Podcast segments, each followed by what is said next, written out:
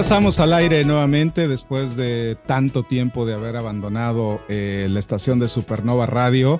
Hemos regresado como muertos vivientes, despedazados, sin ojos, sin pies y completamente podridos. Pero aquí estamos, listos para un nuevo Secuencia Cero. Eh, vamos a empezar a hacer programas especiales. Yo espero que en todos esos programas especiales que hagamos nos acompañen nuestros compañeros Santiago Balestra y Martín Mantellano, que en este momento me acompañan aquí y a quien quiero eh, agradecerles y, bueno, pues eh, darles la bienvenida a este programa especial que vamos a hacer acerca de la entrega del Oscar 2023. Bienvenido, Santiago. Buenas, buenas Paco, buenas, buenas Martín, ¿cómo están muchachos?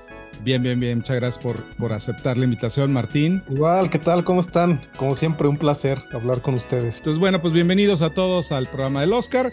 Vamos a hablar de las categorías, vamos a hablar de los nominados y vamos a ver qué opinamos. Yo adelanto que del, hablábamos ahorita con Santiago de las películas nominadas que son 10. Yo nomás he visto 9. Me falta ver una de las películas. Santiago me dijo que él le faltan dos de las películas nominadas. Una no entiendo por qué no la viste, pero bueno, te voy a regañar porque no sé por qué no la viste. Y Martín, tú te quedaste también en nueve, ¿verdad? Mm, Me quedé en ocho, me Ah, faltan en dos. ocho. Ah, te faltó también la de Oslum, ¿verdad? No, no Me la falta viste. Triángulo de la Tristeza y eh, Ellas Mujeres hablan. Hablando. Ajá, ellas hablan, sí. Así que bueno, arranquemos entonces el programa hablando sobre la categoría de guion original, que esta categoría, eh, a ver, señor Balestra, explíquenos, ¿qué premia la categoría de guion original? Bueno, la categoría de mejor guion original, Paquito, o mejor conocida como el Oscar al mejor guion escrito directamente para la pantalla, premia a esos guiones que no tienen, que no están basados en ningún material previamente producido. Los nominados a esta categoría está Martin McDonagh por eh, The Banshees of Inisherin, que esta película eh, le pusieron Los Espíritus de la Isla, si me mal no recuerdo. Es una película con Colin Farrell y Brendan Gleeson, que también están nominados en ambas categorías y que, digamos, es una película que a mí personalmente me gustó mucho, sobre todo esta parte de la historia, lo que dice Santiago, ¿no? Para mí, esta es una de las películas que sí creo que sea una, es una peli original, que su premisa es pequeñita, es chiquitita, sencilla, pero fabrica un- una bola de nieve y un monstruo pues muy muy grande, ¿no? A ver, Martín, platícanos un poquito de qué se trata la película. No, bueno, es una película que trata sobre eh, este cuate irlandés que es interpretado por Colin Farrell, eh, que eh, tiene un mejor amigo que es Brendan Gleeson y Brendan Gleeson en algún momento le dice, ya no quiero ser tu amigo, así de la noche a la mañana. Entonces, eh, eso, digamos, es como el catalizador de una serie de eventos afortunados y desafortunados. Desafortunado. Los que conocemos mejor a los personajes, porque como cualquier relación que puede ser eh, de amistad o romance o algo, se termina de la noche a la mañana, entonces una persona está eh, en un estado de ¿por qué? ¿No? Si ayer eras mi amigo y hoy no. Y hoy no, ajá. Y, y la otra persona, que muy válidamente el argumento es, pues, eres aburrido, eh, quiero hacer otras cosas con mi vida y también es muy válido, ¿no? Entonces, Claro. esto, digamos, esta es como la premisa con la que arranca este, los espíritus de la isla, como lo pusieron acá. Como comentas, pues es un guion totalmente eh, que yo digo es como la- una ópera prima perfecta, aunque es una Sí, cuarta película. Es una buena película de un director que, bueno, Un si bien. director. Ajá, un gran, gran director, McDonald's. Pero, pero es una película que te encierra mucho en un este en, en una isla pequeña, son eh, es de personajes y que este lo interesante del guion, aparte de las situaciones que son como muy contenidas, tiene un humor negro muy ácido, pero muy inteligente. Eh, encierra como esta metáfora de, de la guerra, ¿no? Eh, de la guerra del- civil en Irlanda. La guerra civil irlandesa. Exacto, la guerra civil en Irlanda, que, que es muy característica, ¿no? De, o sea, digamos, englobada en la relación de estas dos personas, ¿no? Exacto. Sí, y aparte que bueno, que estás de acuerdo que es básicamente lo. Los personajes principales son los personajes que se encuentran justamente enfrente de la batalla, ¿no? O sea, pues los tipos que se quedaron en ese lugar y que pues no hay mucho para hacer ahí. Y como bien dices, ¿no? Es una película que habla de algo muy, aparentemente muy sencillo, pero que se vuelve una cosa tan profunda a nivel discurso que creo que eso es lo que a mí me encantó del guion, que, que yo nunca esperé que se tratara de eso y que fuera, insisto, tan simple pero a la vez tan compleja la historia, ¿no? Santi. Yo me quiero agarrar de dos cosas de que dijo el señor Montellano. Una, el aburrimiento, porque para mí ese es el tema de The Banshees of Inisherin. Es una película sobre el aburrimiento, pero es también precisamente una historia sobre gente miserable. Del, del aspecto visual que tiene, yo salí de esa película con ganas de ver la etapa irlandesa de John Ford. No sé por qué. sí, mira, está también nominado esta película que a mí me gustó en su momento, la verdad voy a decir, yo salí de ver la película y me encantó, dije, qué buena película. Ay, pero se han, se han dicho tantas cosas tan buenas de la película que ya me parece que ya no la valoré tanto a posteriori, ¿no? Y no digo que no sea buena, sino que creo que no es tan buena como otras. Me refiero, por supuesto, al fenómeno de Everything, Everywhere, All at Once, eh, y que la verdad de Daniel Kwan y de Daniel Scheiner, que son los famosos Daniels, este, que bueno, se autodenominan ellos, eh, que la verdad es una película que sí, sí compro. Eh, de hecho, yo sí algo tendría que premiarle a esta película es esta categoría, el guion original. Creo que ahí podría decir, órale, pero que la hayan inflado tanto al nivel de ser considerada la, una de las mejores películas del año y eh, Michelle Yeoh nominada al Oscar y este otro muchachón, el de Indiana Jones, que nunca me aparece su nombre, este cabrón también nominado. Digo, si bien la película es una maravilla de diversión y entretenimiento, entretenimiento, a mí no me parece que sea la gran película. Si bien también digo, eh, eh, esta categoría de guion me parece que está muy, muy, muy, este, muy bien ganada. Creo que es uno de los mejores guiones del año y de los guiones más originales del año, pero salvo eso, creo que lo demás sí sale un poco sobrando, según mi opinión. Yo, yo estoy de acuerdo contigo, digo, retomando un poco como la, co- como tu, cómo abriste este programa. este, ya cuando dice, cu- cuando dices, sí, pues es que como que no está para Oscar, dices, güey, ganó Coda, güey, ya, ya, ganó Coda. No, no, no, Eh, que ese es el problema que yo tengo con el- este. Sí, el año O sea, pasado eso, estás de eso para mí bajó como muchas cosas de los estándares dentro de la premiación que, que digo, como sabemos y Santi nos podría explicar más de eso, es una cuestión también muy, mucho, muy política, ¿no? Más allá como de qué peli es mejor que otra, Exacto. eh, eh, el Oscar. Sí. Pero eh, en relación a la categoría, yo creo que, como yo estoy de acuerdo contigo, yo creo que esta película, Everything Everywhere All at Once, en materia de guion y tal vez edición, este sea como, como, como la, como sus categorías fuertes. Fuertes, claro. Yo, yo creo que va a ganar mejor película, de hecho, en realidad. Este, Sí, sí, yo también. pero Puede ser ya que. llegaremos como ahí, pero, pero sí, eh, el guion a mí me parece pues, muy original, Muy correcto. entrañable. Ujú, tal Este, cual. Eh, de hecho, me gusta de- más que el multiverso de Marvel, ¿sabes? O sea, mucho es- más. Mucho, que por mucho. Que cualquiera de las mierdas de esas de Entonces, eh, entonces eh, la verdad que es una muy buena peli. A mí me gustó mucho. Eh, creo que yo, la verdad, el guion se lo daría a The Banshees of Inisherin. Este, y creo que incluso antes a Tar que a esta, pero este tampoco me molestaría si gana, ¿no? Yo creo que es, es un No, exacto, porque este, exacto, si, si gana Everything aquí en esta categoría, digo, ok, sí, de acuerdo, porque es un guion muy original en ese sentido, o sea, es único, aunque sea, digamos, una mezcla de muchas cosas, pero la historia es única y la verdad es un guion encima arriesgadísimo. Eh, sí, mira, yo, al igual que ustedes, caballeros, eh, opino que sí, es el guion más original, o sea, es de, las, de las cinco nominadas el guion más original, original, original. O sea, esta película no la vi en mi vida, nunca vi nada que se le parezca. Y si lo gana, yo te lo grito como un de mundial. Yo salí de la película diciendo, mínimo, quiero la nominación para Michelle Yo y esta película guion original. Yo, creo, yo sí creo, Martín, que si gana esta, es muy probable que, que se gane la grande. Digo, es como muy. No sé. Claro, a ver, es que no, no pierdan de vista esto, caballeros. Esta película ya tiene garantizado un Oscar. El Oscar que tiene garantizado fijo, fijo, es el de Kijo y Kwan como mejor actor de reparto. Es el que viene teniendo garantizado. Ha ganado todo. ¿Me los bapta, no? Menos los bapta, no. Ok, ok. Pero Paco, Paco, Paco, Paco, Paco. Esperemos a los SAG. Esperemos a los SAG que ahí se va a decidir todo. Sí, yo sé. La cosa es así. Si gana y Kwan y gana mejor guion, va a ganar mejor película. Vamos a hablar un poquito de este tema del por qué va a ganar. O sea, yo entiendo que va a ganar porque es una buena película. Pero no solo eso.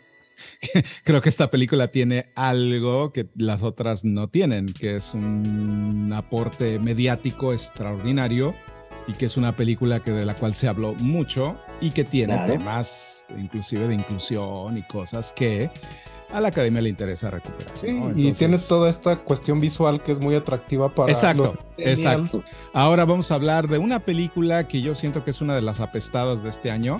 Es una de estas películas que debió haber tenido, creo yo, más éxito. Eh, porque la verdad, la verdad, la verdad, proviene de uno de los mejores directores Libra con Libra de los Estados Unidos. Y me refiero, por supuesto, a la nueva película de Steven Spielberg que se llama The Fabelmans, una película escrita por Spielberg y, y Tony Kushner, que la verdad este, a mí personalmente me parece una, eh, aunque se escuche como trillado, este, porque ya lo escuché en varios memes este tema, sí es una carta de amor al cine, este, muy bonita, está basada en, pues casi casi es un, es un biopic del señor Spielberg este guion que supuestamente habla sobre esta familia que tienen un chamaco que quiere, de alguna manera es como medio raro y a la vez pues el chico es un genio porque hace películas caseras y de repente se da cuenta que es una de sus vocaciones, digamos, y a la vez vemos también eh, la relación eh, que tiene con su papá, la relación que tiene con la mamá y sobre todo el conflicto, ¿no? Que tiene la película, que es básicamente eh, este coming of age esta película de maduración que tiene que ver con aquello que realmente nos importa y cómo no olvidar lo que nos marca en el pasado para construir el futuro, ¿no? A ver, primero quiero decir, me entusiasma sobremanera ver a Spielberg nominado como guionista, pero que es un guion correcto, bien acabado, no sé si para nominación, no sé si para nominación, pero te voy a decir esto, aunque para mí me parezca mucho premio, porque no es un guion extraordinario, es un guion correcto. Y eso es decir mucho en épocas de sequía, de sequía narrativa como las que tenemos hoy. Es correcto, perfecto. Sí, yo, yo, yo, yo estoy de acuerdo en que sí es un guion como de los más académicos, correctitos, como de punto A, punto B, punto C. A mí me pasó algo raro con esta peli porque, digo, me encantó y, y estoy de acuerdo con ustedes que todo es como en cuestión de la dirección, ¿no? De, que toma, de, desde cómo plantea las escenas, cómo las monta, cómo, la, eh, cómo, pone la cámara y todo eso. Pero eh, tal vez en, guion sí, no que me decepcionara, pero sí, sí, al momento que estaba viendo la película, em, si tú ves el documental de HBO, que es como una extensión, un brazo como de esta, el Spielberg, brazo como de esta historia, eh, y tú, y, tú ves que toda la filmografía de Spielberg tiene esta cuestión en común de la ruptura familiar. Yo me esperaba ver la, la, la película con, con, mayúsculas de la ruptura familiar, ¿no? Mm. Entonces, esto es un poco como una trampita porque ya vimos tantas pelis de Spielberg que tienen esta temática y te estás esperando pues ver su historia ahora sí tal cual pintada, ¿no? como sucedió o como él cree que sucedió, bueno, lo quiso mostrar. Y creo que eso a mí me, jugó un poco en contra en materia del guion al ver esta mm. peli. Honestamente ya le deben el Oscar a Tony Kushner, que tiene cuatro nominaciones, nunca ha ganado. Y no ganará. y Casi siempre, por, todas por película de Spielberg, aclaremos. Vamos con Tar, de Todd Field. Esta película que sin duda para mí es una de las mejores películas del año. Si no es que de las... Está en mi lista de una de las mejores experiencias que yo vi en, eh, digamos, a nivel sensorial en una película. A mí me dejó muy traumado la primera vez que la vi. Este, Kate Blanchett eh, es, el por qué existe todavía el cine eh, en ese nivel, ¿no? Y la construcción de personaje que hace esa mujer es una maravilla. El guion es de Todd Field, este hombre que yo siento que ha venido como navegando, ¿no? Con esta cuestión de, de, de, ser tomado como, como un director más en serio que lo es, ¿no? Desde su película anterior me parece que es un tipo al cual hay que tenerle mucho respeto en ese sentido. Y, en especial este guion me parece que, es un guion que, también le pasa un poco lo que dice Santiago al guion de Spielberg, que creo que la dirección es muchísimo más grande que, el mismo guion en sí. Pero aún así la construcción de, la historia de esta mujer, eh, de esta compositora, eh, depredadora, este, mujer que, que amas y que a la vez odias y que a la vez no entiendes, eh, que interpreta Kate Blanchett, creo que es, es, uno de los porqués este guion está nominado al Oscar, me parece a mí. Yo lo que aprecio a Tar, que a, nivel guion específicamente, que tiene para mí lo que se llama una estructura de guion que se hacía mucho en la década del 70. ¿Qué quiero decir? Guiones que ocupaban la mitad de todo un metraje para mostrarte el universo, el universo y a los personajes que se gastaban como un, la mitad de una película. Acá invierten una hora y veinte en una película que dura 160 minutos. Pero, pero habla también sobre lo, eh, lo complejo de tratar de forma transaccional algo como las relaciones humanas. Es, es, es, es como jardinería orgánica, el guion de Todd Field. Jardinería orgánica, de a poquito a poquito llenando el carrito para que todo reviente y revienta como corresponde. Yo estoy de acuerdo, si yo pudiera definir el guion con una palabra es en subtexto, ¿no? O sea, está, muy lleno de subtextos, o sea, de, esas veces que dices, ¿cómo lo vendo? Porque realmente no hay como una anécdota o un hilo conductor tal cual, este, del cual te agarres sino que realmente pues es el estudio de, la humanidad de este, de este personaje y, pues claro, tiene mucho que ver cómo lo plantea Field y cómo y la, la, monstrua que es este Kate Blanchett, oh, pero en el guion está todo el personaje, yo estoy seguro que, que tú lo lees y, y de ahí se agarran y dicen este gestito, esto, o sea, sí. es, es, un gran guion, yo creo que, eh. que, que, es de los mejores, no creo que gane, pero... No, no. Pero, no, no, no, no tiene muy difícil. Y más difícil lo tiene para mí la siguiente nominada, la última que nos queda por hablar. es Triángulo de la Tristeza, Triangle Sadness de Ruben Ostlund, que es una de las películas para mí, de las mis favoritas también del año, que me encantó la película. A nivel guion, es una pinturita. Ahora, y darle mejor nominaciones de mejor director y mejor película para mí es un poco mucho. Porque es un guion muy sólido y muy inteligente, muy ácido también, una propuesta visual correcta y actuaciones que son correctas. A mí me da gusto que esté nominada, nada más por el hecho de que es una de esas películas totalmente improbables, que yo estoy seguro que al director Auslund le dio mucha risa cuando le dieron la nominación, porque dijo, ah, chinga, pues sí es cierto, no es cierto. Este, digo, porque son películas que definitivamente están eh, siendo nominadas por que ha habido como mucho voz de la misma y porque, bueno, ganó la Palma de Oro en Cannes, porque, digo, porque, digamos, siendo así, también Decision to Live debió haber estado nominada. Ahí te voy a decir una cosa. De las que echaron para un lado tremendamente, ¿no? Acá en Argentina, yo le digo a los colegas, podemos debatir largo y tendido si eh, Triangle of Sadness merecía o no la palma, pero lo que está fuera de toda discusión que Chang Woo Park se merecía el premio mejor director. Bueno, vamos con el guion, con el guion adaptado. Aquí tenemos, voy a dar las nominadas. Está, bueno, eh, Sin Novedad en el Frente, eh, de Edward Berger, Leslie Patterson, Ian Stockel. Está esta que sí, ya, con todo respeto. A mí sí, sí, una de las, sí, una película me pareció obscenamente mala es esta película de Brian Johnson que se llama Glass Onion, A Knives Out Mystery, que es la secuela de, Entre Navajas y Secretos. Eh, ahorita si quieren platicamos un poco. Está también Living, que no he visto, de Katsu Ishiguro.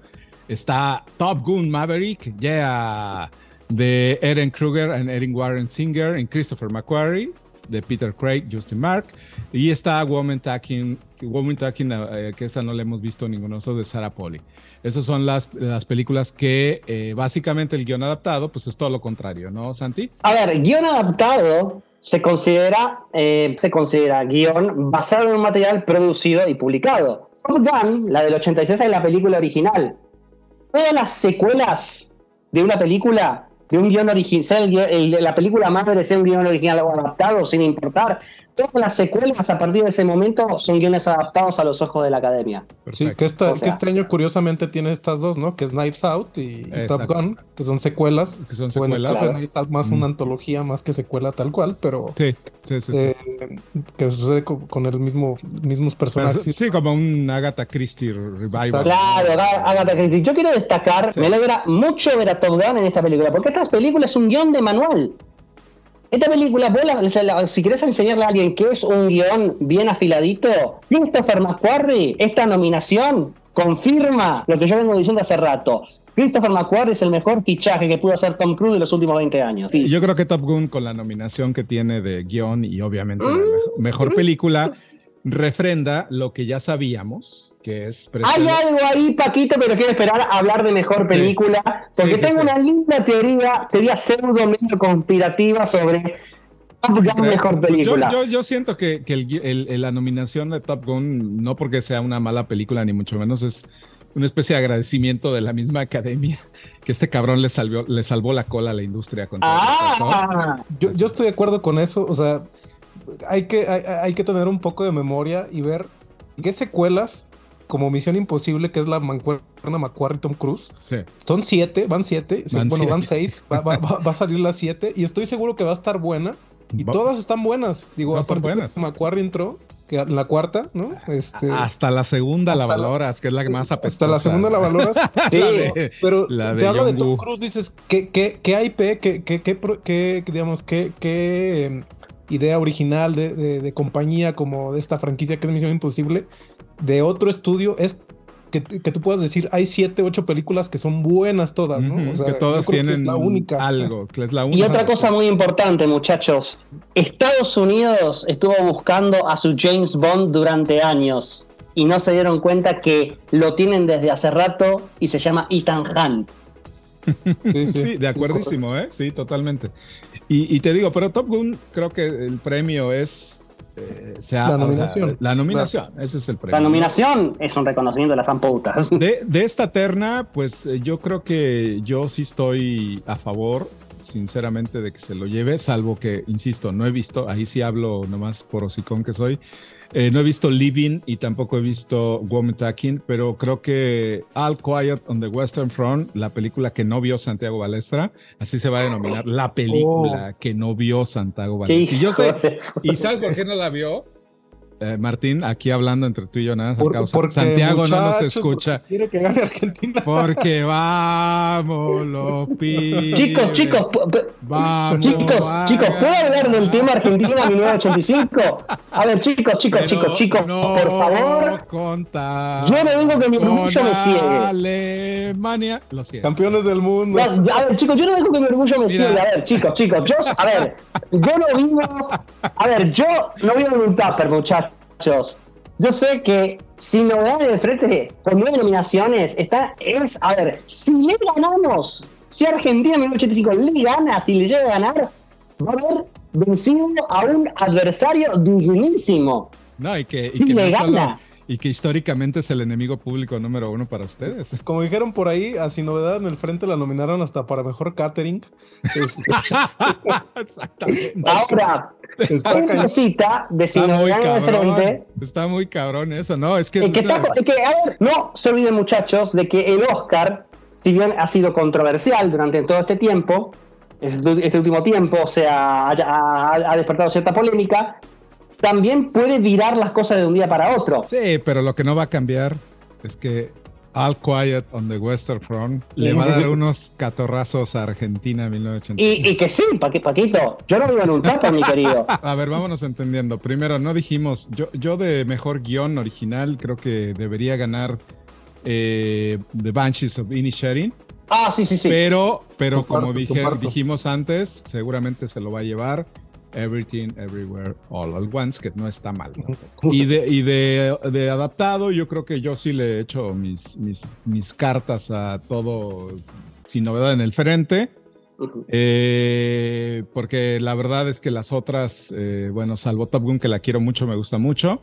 No vi Living, insisto, no vi, no vi Woman Talking, pero bueno, Glass Onion es una de esas piedras en mis zapatos. ¿no? Sí, Woman Talking puede ser, digo, no la hemos visto. Sí, pero- claro, no la hemos visto, capaz Pero ojo con Women Talking, que el mejor Sí, bien sí, adaptado se viene asomando. O sea, el que le puede pisar los talones sin novedad en el frente es Sarah Poli. Sí, puede ser. sí, Ojito. puede ser. Y- Sin, novedad en el frente, ah, honestamente a mí me pareció un peliculón, o sea, de película. verdad. película. O sea, no, no, no creí, o sea, cuando la vi no creí que fuera tan buena. O sea, más bien no esperaba que fuera tan buena. Bueno, no sé si nadie, pero yo también la vi y dije, eh, otra de guerra, no mames. qué Y de verdad, y de verdad que qué lástima que no la pudimos ver en cines. Sí. O sea, la tenemos que ver en teles porque de verdad, esa sí es una O sea, peli. al menos yo creo que sí va a ganar mejor guion adaptado, digo, a reservas de Woman Talking, pero lo que es ambientación de vestuario, el Sí, diseño de producción sí, y la fotografía es de, o sea, es de un nivel que dices, wow. O sea, Un está- nivel que encima, ¿sabes? Que, es, que yo pienso, no sé, pero aparte que es la película más cara producida eh, en En Alemania. Alemania. Este, Sí, se es una nota, película. Sí, se Ajá. nota. Es una película que, que no le tiene miedo a, a- a nada. Me refiero a que es tan, tan brutal, tan, tan extrema Sí. y a la vez tan precisa que yo a veces, o sea, te deja con la boca abierta eh, con las secuencias, sobre todo que tú dices, ¿cómo hicieron esto? Esto está muy cabrón, se ve muy bueno, está muy bien lograda. Y como dices tú, y a mí sí, sí me hubiera gustado mucho haberla visto en una pantalla grande. Sí, porque por, ahí- sí- por ahí es raro. Yo creí que pod- podría me- meterse a, me- a colarse mejor director, aunque no, no sonaba mucho el director de esta peli. Pero en materia de guion tiene algo muy interesante. y Yo creo que por eso puede, puede ganar. Sí. Eh, digo, eh, yo no he leído la novela. Me han dicho que la novela es buenísima. Este- Y dicen que hasta más fuerte, más, más Y- fea, más depresiva, no sé qué. Y la verdad es que leí- sí te mete. Es una película completamente antibélica. Totalmente. Que sí te Sí. mete como en, este, en esta onda de que. A ver, la guerra no, no te lo romantiza a lo mejor como la Iliada, ¿no? Lo dice- o sea, que son novelas que romantizan la guerra, ¿no? O la batalla, que es un género del terror tal cual. Acá no, acá la guerra es el infierno y tienes de dos. O te vuelves loco, o sea, te vuelves así un desquiciado o te adaptas y este tipo, el protagonista, se adapta de una manera que en la película yo creo que queda, queda muy, muy bien retratado. o Sí, sea, no, no, y- ya, y- esa peli. que esté muy bien sí, no. Sí. Guión, guion adaptado, yo, mi gallo es la alemana, eh, todo este, sin novedad en el frente. Martín dijo que está de acuerdo y el señor Balestri. Mira, para mí está entre esa y la película de Sarah Poli. Ah, cierto, cierto, cierto. Está entre esas dos. Trajo a la mesa eh, Woman Talk, que sí es cierto, y no hemos visto y que probablemente nos calle la boca, nos dé un cachetazo, diga, diga, nosotros yo o soy sea, el mejor que han adaptado para mí está entre esas dos. Eh, production Design, rápidamente, eh, ¿qué premia esta, esta categoría, Santi? El diseño de producción o mejor dirección de arte premia de lo que es el aspecto visual de la película, lo que es el decorado, el uso de la textura, o sea, cómo se crea el mundo que se pone delante de la cámara. Y ahí los nominados tenemos, bueno, nuevamente está eh, Sin Novedad en el Frente. Aquí está eh, una de las primeras nominaciones para Avatar, The Way of Water. Está la otra película apestada del año, Babylon, de, bueno, del señor, este, ¿cómo se llama? Damien Chazelle. Damien Chazelle. Eh, está Elvis, eh, que también es una de estas películas que yo siento que medio apestaron y no. Y está The Fabelmans este, compitiendo como mejor eh, production design o diseño de producción. Eh, personalmente creo que aquí, eh, no sé qué me dirán ustedes, pero creo que aquí sí Avatar, The Way of Water es la opción ideal a nivel mediática, a nivel tecnología y a nivel todo. Si nos vamos a la construcción, digamos, de un diseño de producción como más adecuado, yo creo que eh, podemos estar entre Elvis y podría decir, como dijimos hace rato, sin novedad en el frente, ¿eh? Que tiene un diseño de producción endemoniado. Yo, yo no sé, pero yo creo que para mi gusto se lo van a dar a Avatar. No sé ustedes qué opinan. Mm, Para mí está peleadísimo entre Sin Novedad en el Frente y Babylon. Para mí está peleadísimo entre Babylon esas no va a dos. ganar Es que Babylon no va a ganar nada. Estoy seguro que no le van a dar. Para nada. mí tiene chances, pero no sé si en esta categoría. Pero para mí está peleado porque las, tiene el diseño como al, que le echan ganas. Ah, no, es no. como- Babylon tiene un diseño espectacular, pero versus eh, la construcción del el mundo. frente de- para mí está entre esas dos, ¿eh? versus Pandora, yo Mm. creo que. No sé. Yo Pero creo no te olvides que Avatar ya ganó mejor Sí, diseño de producción. yo lo sé, yo lo sé que ya ganó, pero. Ahora, Para mí el premio de Avatar está en otro lado. Para mí Sí. el premio de Avatar está en otro lado. ¿Qué tan digital es Avatar, no? Como digo, el Sí. agua, o sea, todo lo que ves es, es digital, todo. la mayoría. Eh, pero sí, digo, cosas más raras se han visto antes. Yo creo que eh, yo honestamente se lo daba sin novedad en el frente. De verdad Sí. es que a mí me impresionó muchísimo el diseño de producción de esa Sí, película. es maravilloso. Muchísimo. Maravilloso. Y, y yo creo que si ahí se puede meter primero Elvis y luego Babylon. Por ahí Babylon ha ganado, o sea, esta categoría Florencia Martin ha ganado varios premios por Ujú. ahí. Eh, O sea, Entonces como por ahí puede ser, claro. o, o sea, como en esa categoría es en lo que más ha ganado. Ujú. Que dicho sea de paso, para mí es uno de los grandes robos de esta entrega del Oscar, que Babylon no esté en categorías más grandes. Eh, de. Ay, pues mira, yo, yo sí, Pero- al, al principio que la, la primera vez, sí, sí, sí. ¿Dónde yo sé. está mi Diego Calva? ¿Dónde Yo está sé mi que tú lo a- amaste a, a mil, a, eh, Babylon. Yo tengo mis dudas. Para mí es, esa película es, es sentimientos encontrados. Sí, yo tengo muchos eh, peros sobre la película. También me dejó muy... Tiene cuare- 45, 50 minutos maravillosos hasta antes de que se muera el cine sonor, del cine mudo. Después hace como No. medio agua.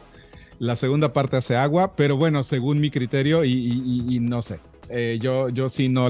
Yo, yo entiendo por qué la apestaron y, y creo que.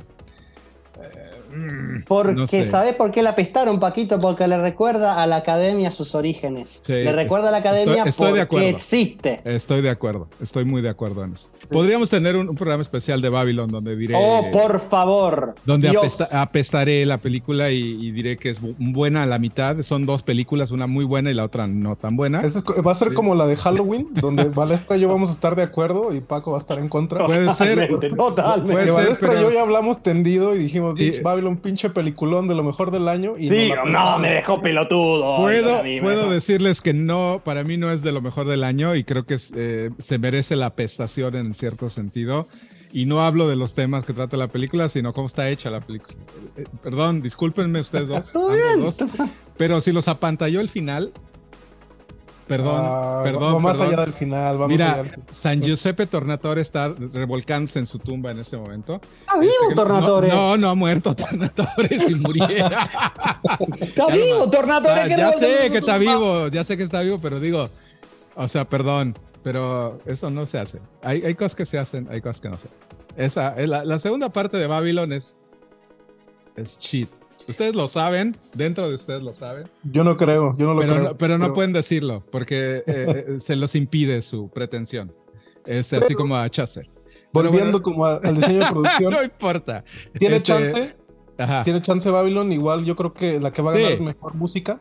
Este, Sí, puede ser. Pero, pero yo aquí yo eh, creo que Elvis es una película que por ahí eh, entre Babylon y Elvis se pelearon varias categorías similares y creo que Elvis gana obviamente por por la cuestión del icono que Eso es Elvis sí. para, para, para Estados Unidos y, y puede que algunas categorías técnicas las gane y sea una de estas, ¿no? Eso sí te voy a decir. eh, Babylon es mejor película por 10 mil Ah, no, bueno. que Elvis. ¿eh? Eso- Digo, eso- paréntesis. Eso sí. Paréntesis, a mí, Eso me- sin a mí duda. me ofende que Elvis esté nominada a Mejor Sí, Edición y sí, Babylon de, no. de acuerdo. O sea, en eso estoy totalmente de acuerdo de que Elvis, Sí, Martín. película. Amén, querido. Elvis es una peli- a mí me pareció cansina, eh, excesiva y Babylon me parece una, una gran película que tenía que tiene una muy mala segunda parte, pero bueno, es mejor. Yo que de Elvis voy a decir una sola cosa. Que Baz Luhrmann no fue todo el camino. Mm. He didn't go all the way. Mm. Voy a ponerlo con dos sencillas palabras. Faltó trono. Mucho ícono, poco Sí. trono. Y saben muy bien de lo que estoy hablando. Sí, puede ser. Y- y sostenerte un plano más de tres segundos. por Sí, Dios. que no, que no mames. Sí, sí, la verdad sí. Digo, Pero bueno, eso es otro tema. Bueno, vamos entonces con otra categoría que es la de música original, que esa también pasemos la rapidón. que esta premia básicamente, estamos hablando del score, por supuesto, de la música compuesta para la película. Eh, y aquí están nominados, pues bueno, eh, gente como John Williams, que están, ya es como el Meryl Streep de, los, de, las scores, que está nominado por supuesto por la película de Spielberg de Fabelmans. Está también Son Lux por esta cosa estrafalaria llamada Everything Everywhere All at Once. Está por ahí eh, Carter Burwell por The Banshees of Sharing. Está Justin Hurwitz, precisamente por lo que, como decía Martín, por Babylon. Y está eh, Walker Betterman por All Quiet in the Western Front, que déjenme decirles, desde mi humilde opinión, es mi favorita. Eh, la banda sonora de la película, aparte que la película es extraordinaria, la banda sonora es eh, para mí uno de los logros más, más chingones que ha habido este último año en Score porque se te mete en la piel esa, esa pinche, e, e, e, esa, ese score. Es, es, es, es, muy interesante, es muy profundo, es muy siniestro. Y a mí me paraba los pelos cada vez que escuchaba la cosa esa que se escuchaba, que era muy recurrente, este acorde que era muy recurrente. Este, a mí me puso muy mal, digamos. Es, una, es un score muy, muy interesante, muy profundo. Y para mí es el favorito. No sé ustedes qué opinan. Yo, eh, yo creo que está entre eh, Sin Novedad en el Frente y Babylon. Eh, por lo, o sea, yo creo que esos dos, digo, eh, John Williams, eh, histórico, ¿no? Sí, sí, sí. nada que discutirle al señor Williams. Nada que discutirle, pero eso también lo, acaban de nominar por The Force Awakens hace poco. O sea, digamos, tiene noventa y tantas nominaciones, no sé cuántas tiene. Sí, no, no, ya no necesita otro Oscar el señor Williams. Pero, pero digamos, Él, él está ahí como, como inmaculado. Pero yo, yo estoy de acuerdo contigo, la, eh, la atmósfera que, que obtienes de Sin Novedad en el Frente tiene mucho que ver también con la música, es muy inquietante. Muy inquietante. Y, es, y es rara la música como para el tipo de Para el tipo de película, exacto, es como muy atípica. Eso, exacto, y, eso, y eso creo que es muy interesante. Sin embargo, en Babylon, eh, digo, y algo que me gustó mucho es el score que también hablaba con Balestra en algún momento, es el leitmotiv, ¿no? Que, pone, va hacia los personajes. Y a mí particularmente me gustó mucho que usara acordes de La La Land para, para, para, unirla más como a esta otra obra, ¿no? Que eso... No, sí, de verdad que eh, eh, sí, sí, algo tiene increíble Babylon a nivel eh, producción es, es, precisamente la, la, forma en cómo está trabajada la música. Que como bien dices, es como una especie de continuación a, La La Land, curiosamente, es como el lado oscuro de La La Land, podríamos decir. Exacto. Este, pero padre, ¿no? Chazelle es un tipo muy inteligente y tiene este, sabe, mucho de este tema, ¿no? Y de verdad que la, la, la, la canción tema que es la que está casi siempre todo, en todo momento, es una maravilla. Yo me queda por ver si no me de frente, pero lo que es la música de Babylon, yo salí de ver esa película y fui inmediatamente a buscar la banda de sonido. Eh, o sea, es como, esa para mí es una de las señales de que una película me marcó, es que quiero oír la música de nuevo. O sea, Babylon es una fiesta, es una fiesta en gran cierto modo, una fiesta en la que pasan cosas buenas, pasan cosas malas. Es esa fiesta donde todos se divierten, bailan y luego la borrachera termina en quiebre, abrazados al inodoro, o sea, un quilombo. O sea, o, sea cualquier pero la fiesta, música. Cualquier fiesta de la Universidad del Cine. Oh, por favor, pero eso es ley. o cualquier fiesta del Centro de Capacitación Cinematográfica. Uh, si te contaran.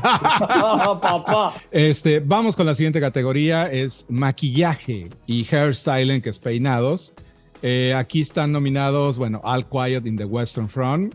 Está nominado por fin, que, no, es que yo le extrañara, digamos, sino que digo por fin porque ah, para mí es una película que sí como que merecía un poquito más de reconocimiento, que se le dio a nivel económico, pero yo siento que a nivel eh, calidad de película no se le dio tanto, que es esta película de Matt Reeves llamada The Batman. Eh, que es esta reinvención del, hombre murciélago que a mí me pareció muy interesante. Eh, está también Black Panther, Wakanda Forever, que no vi y no voy a ver. Está Elvis eh, y está The Whale. La piedrita que tengo en el zapato en este momento, se llama The Whale, la ballena. Esta película de Aronofsky que han alabado, que han eh, dicho que es la mejor película y a mí me parece una reinvención de la Rosa de Guadalupe. creo que definitivamente, yo sé que probablemente se lo va a ganar la ballena, porque el trabajo de prostético, el trabajo que hicieron con Brendan Fraser es impresionante. Pero ojo, eso es algo que ya han hecho antes, no es nada novedoso y no es algo que digas tú. Se lo hicieron a Thor se lo hicieron a un montón de gente que se, lo hicieron a Eddie Murphy. o sea, digo, no estoy diciendo con esto que es, eh, el maquillaje está muy interesante, pero no sé si, digo, yo la verdad se lo daría, y, otra vez volvemos a la misma cuestión, yo se lo daría sin novedad en el frente. ¿eh? Es, una película que tiene efectos que a mí me parecen muy realistas eh, a nivel de todo, pero yo sé que va a estar difícil que, la tomen en cuenta. Digo, yo creo que esta categoría definitivamente sí se la debe, o se la va a ganar la ballena, me parece. Sí, yo igual, sin novedad en el frente, también le daría eh, este premio porque... Le daríamos todo o sea, más, allá, digo, pues es que técnicamente esa película es impresionante. Eh, incluso en la. Ni siquiera es el tema como de la sangre o de los maquillajes especiales. No, no, no, no. Ajá, sino, mismo, sino la misma ambientación del lodo, de, de, tú sentirte en las trincheras es increíble, ¿no? Sí, que sabes que está, que bueno, que es una película de época, que está ambientada en cierto espacio-tiempo.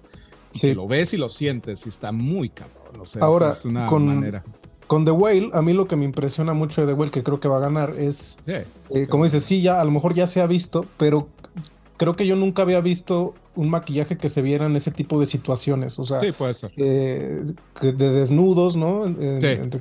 y, verlo y que no te distraiga, ¿no? Y que, y que te metas sí, en la que, que lo que lo puedas este, integrar al personaje, claro, sí, de, acuerdo. Creo que ese es el gran, eso, eso que acabas de decir, es el gran logro de la película. Sí, sí, totalmente. Sí, sí, de acuerdo. Quedan de, quedan de Whale. Se quedó quedan de Whale. Se quedó impactado por lo que Sí, para mí que puede que quedar en The Whale. Puede quedar en The Whale. Bueno, vamos a una categoría importante. A lo mejor en esta sí nos podemos extender un poquito. No sé qué tanto, pero bueno, vamos a ver es la categoría de mejor película internacional o la mejor película de habla no inglesa, International Best International Feature Film. Eh, y aquí está, ¿no? Aquí están, aquí todas las galletas, ¿no? Todo eso está en la única representante de Latinoamérica, que por supuesto me estoy refiriendo a Argentina 1985, que es la, el representante latinoamericano que hay en los Oscars este año. Eh, y que la verdad, pues yo siento que está muy bien merecida la nominación. Es una gran película. Eh, Santiago Mitre, a mí me gustó su cine desde antes de, esta cinta. Yo vi la anterior, que es La Cordillera. La Cordillera, muy buena. a mí me gusta mucho.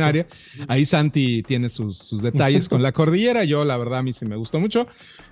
Eh, yo en Argentina también coincido un poco con lo que hablábamos alguna vez con Santi, que platicábamos, que es la cuestión de que nos se queda como un instrumento casi textual histórico, casi como un documento eh, transcrito de la historia, sobre todo con el discurso del final, que lo vuelve algo como muy, ya no sé si como que como una ficción muy, muy extraña, pero sin duda es una gran película, sin duda es una construcción de película muy interesante claro, y, que y, que ha sido, bueno, galardonada por todos lados y me parece muy merecido, ¿no? No, claro, a ver, para mí Argentina 1985 es como más, como decía Paco, para mí eh, Argentina tiene muy buena, una muy buena dramatización de los hechos y, acercándose al final, la dramatización da paso a la simple escenificación de los hechos. Exactamente. Pero no, hay nada, pero no es nada que le impida que como producto final, que el producto final sea de un muy buen acabado y la verdad yo, miembro, yo, miembro argentino de la academia, si fuera miembro argentino de la academia,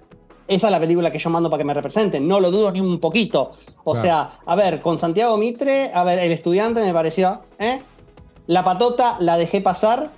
Eh, la cordillera, para mí, hay un problema entre trama y subtrama que para mí no termina de conectar, pero Argentina 1985 a nivel guion es un guion correcto, clásico, fluido. Es el guion que de, todo lo que hizo Santiago Mitre es lejos lo que más me gusta. y creo que es el segundo mejor guion de Mariano Ginás, que es el co-guionista de la película. Siendo el primero, Historias Extraordinarias, que si no la mm. vieron, se la recomiendo. cuatro horas, pero que cuatro horas.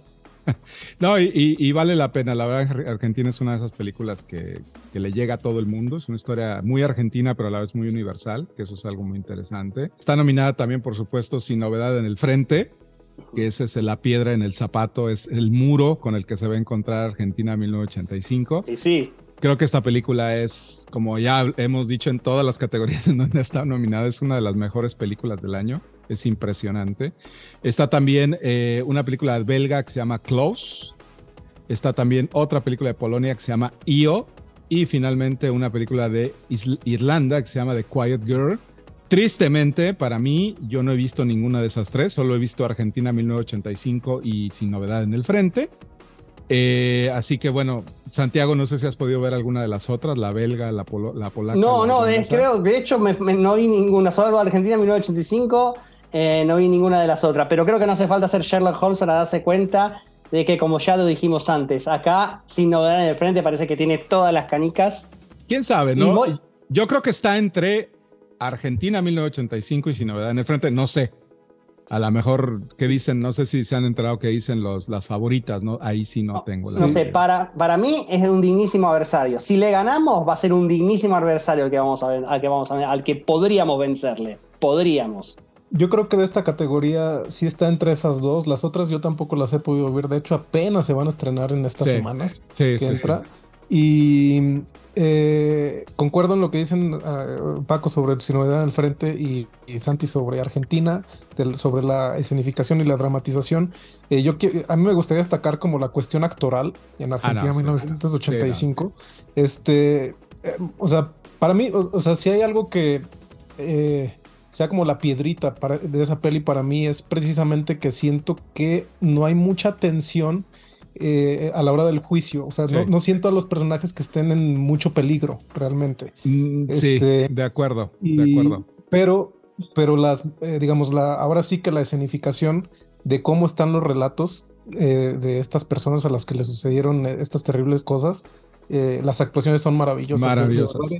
Y, creo que si, si tiene, puede agarrar una ventaja, más allá- es también el tema de la dictadura, digo, más allá de que si no viene al frente también es una peli antibélica, es esta cuestión de que la película tiene como un ritmo muy, muy, muy, muy del cine de Hollywood. Sí. Este, Argentina Que 1985. eso, que curiosamente es lo- una de las Y- cosas que le han eso le puede jugar a favor. criticado a Mitre, ¿eh? que uy, que es muy Hollywood, sí.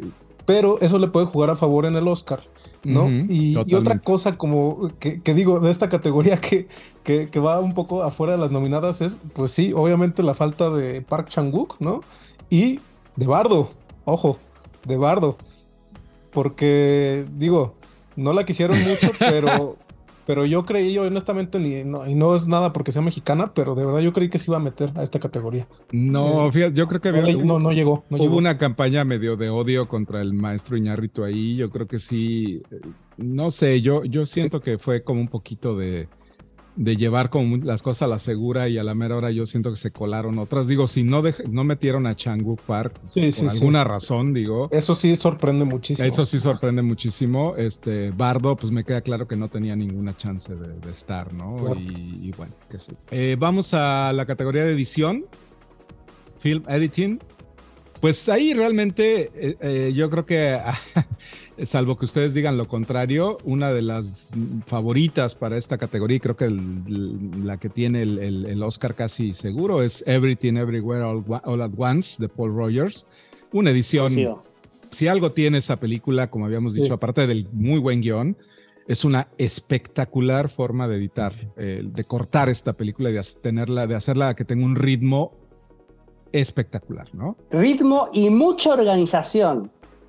Mucha, pero mucha, pero mucha organización. Porque digo, la película es un quilombo, es un desmadre, es una Oh, cosa- sí. es un zafarrancho que es- si no hubiera tenido un gran editor, hubiera sido un desastre. La puedes seguir sin perderte. Y eso sin es perderte. Esa- eh, que, que fíjate que, exacto, que eso es algo que yo le, le agradezco mucho a los Daniels, que, que aun cuando el, el proyecto es un proyecto muy, pues es un zafarrancho, es una película de multiversos y de cosas muy extrañas, exacto, nunca te permite que te pierdas y esto es gracias al ritmo que tiene el montaje.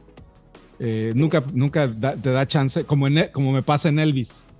Que en Elvis a mí Madre me- santa. no, eh, Elvis tiene, o sea, porque podrían decir, bueno, pero Elvis también está, pues sí, cabrón, pero en Elvis yo estoy así, cabrón, yo no, no sé ni qué está pasando.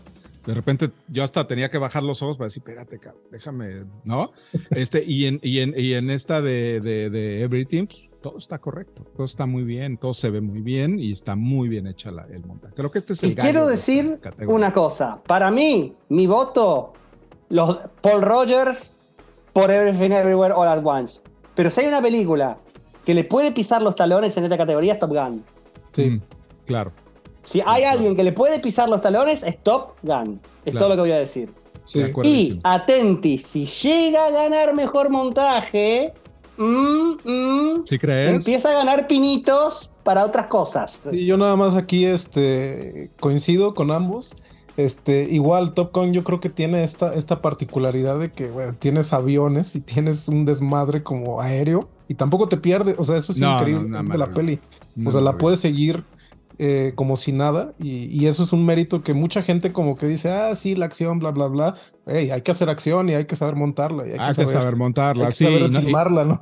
Y no cualquiera, exacto, y no cualquiera hace que la película tenga esa coherencia, digamos así. Top Gun tiene unas secuencias de miedo Sí. a nivel producción, a nivel montaje también, y que gracias a eso, a que está bien hecho, te puedes tener claro qué está pasando y dónde está pasando, y que es muy bueno. La Sí, verdad que yo aquí mi pesadilla es Elvis porque yo creo que sí tiene una chance Sí, que se repita el fenómeno Bohemian Rhapsody sí, de acuerdo, de acuerdo. te- tiene esa chance, híjole, eh, yo ojalá que no. De pero- acuerdo. Ojalá que no. Yo pero creo, pienso que puede ser. Si, se si le- algo puede ganar Elvis puede ser esto, diseño, producción o foto. Se van a, se van a ir por, por, por Everything, me parece. Bueno, vamos a vestuario, rapidito, que este está nominado, bueno, pues Babylon, por supuesto, Mary Sofris, está Black Panther, Wakanda Forever, Elvis, nuevamente repite aquí, y está también Everything Everywhere, All at Once, y está Mrs. Harris Goes to Paris, que esa no la he visto, pero bueno, todas las demás sí, bueno, Black Wakanda no la cuento porque no la voy a ver, pero este, pues yo creo que aquí sí tiene una oportunidad eh, Babylon, aunque yo creo que el gallo de esta categoría es Elvis. No sé Sí. qué opinan ustedes. Definitivamente. Yo igual. ¿no? Yo igual. Para sea, mí, mm, Babylon, de Elvis no estoy muy seguro. Porque en Babylon hay más originalidad y en Elvis se copia y se ayorna lo que Elvis ya usó. O sea, Babylon está más creado de cero. Y está más creado con una personalidad del personaje. Muchos dicen, ay, Margot Robbie, ay, en los 20 nadie se pondría lo que pone Margot Robbie. Y es cierto, nadie en los años 20 se pondría lo que se pone Margot Robbie, pero están pasando por alto de que es lo que el personaje diseñaría sobre sí mismo.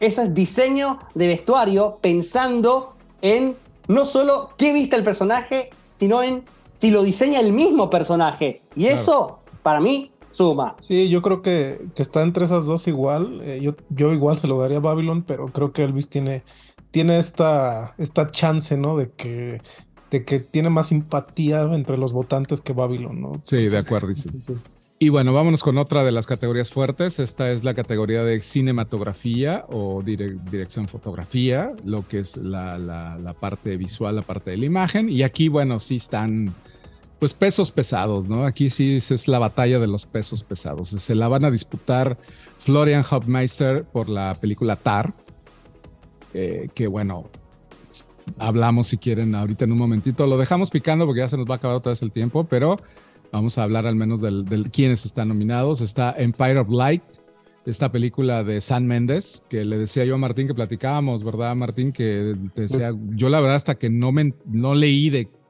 eh, qué era esta película, me enteré que existía y me enteré que es la nueva película de San Méndez y me enteré también que la escribe él, que es un guion Mm. original de él. ¿No? Déjame que te hable, Paquito. Yo tuve oportunidad de verlo. No, yo la vi también. Yo ya la vi también. O no, sea- no, no, te digo que cuando yo la escuché que estaba nominada y dije, ah, esta película, ¿cuál es? Y que me fijo, dije, ah, mira, es la nueva de. Primera Oye, que Sam ah. Méndez Ajá. escribe en solitario. Sí, sí, sí, sí. Primera que. Sam Méndez escribe en solitario. Es una película muy bonita. Es una película eh, con una historia buenísima, tiernísima, sobre Otra- también sobre la psicología. Otra carta de amor al cine. No. El cine da la casualidad que es el escenario. Es una película de luces y oscuridades que da la casualidad que está embrentada en un cine. Pero no es sobre carta de amor al cine. Para es eso tenés que sostenerlo a lo largo de toda la película. Sí, o es sea, medio. Sí, es medio un. poquito, poquito, poquito, Sí, poquito, sí poquito. es, Eso sí es. me gusta Sam Méndez escribiendo en solitario. Se defiende muy bien. Se defiende muy bien, A pero. aquí te voy pero a hacer. una- a, a ver, Santiago, aquí te voy a hacer una pregunta. ¿Te parece mejor el guion de San Méndez que el guion de Spielberg? Ah, ahí, ahí. y yo elijo el de Méndez. Yo me quedo con el de Méndez. Me quedo con el de Méndez y déjame que te diga por, por qué. O sea, porque, no sé, para mí, me- me- a mí me caló un poquito más hondo. Aunque? Spielberg, aunque porque Sam Méndez, es- el guion de Sam Méndez le encuentro muchísimas virtudes. Ah, le encuentro para mí un defecto a nivel guion. No tiene bien desarrollados a los personajes secundarios. Como que son porque están desarrollados el personaje de Olivia Colman, el de Michael Ward, y los secundarios no están desarrollados. Son esto es un error típico de guionista que apenas empieza. El problema de los secundarios, que exacto, estoy de acuerdo, pero el problema de los secundarios es que sí tienen, o sea, en algún momento tienen una relevancia que se le olvida al guionista después. O sea, los deja tirados a medio camino a los personajes cuando tú dices, ah, mira, esto va a ir por aquí y este personaje va a tener algo como el proyeccionista, Claro. Eh, sí, la novia del chico que se enamoró. Claro. o sea, este. como que no desarrollos secundarios. Sí, y la historia principal siento que queda como medio colgando un poquito en, esa, en, el Inter, desde la premier de Chariots of Fire hasta lo de que se ocurre después creo que ahí, pues digo, porque la película, digo, estamos hablando de algo que a lo mejor mucha gente no ha visto, que estoy seguro que Diego Martín no la ha visto. Yo no la he visto. Este, es una película que habla sobre, eh, pues básicamente sobre la soledad, sobre el estar, digamos, en un lugar que amas y, sentirte extraño, ¿sí? Y, y habla sobre estos personajes que son que se encuentran en esta situación, que se encuentran como en un universo que es un cine, un cine en la década del 80, y que tienen una especie de amor fugaz, que aunque yo creo que es más una pasión, eh, y de repente, bueno, esto le da pauta a San Méndez para empezar a hablar un poco sobre este tema de,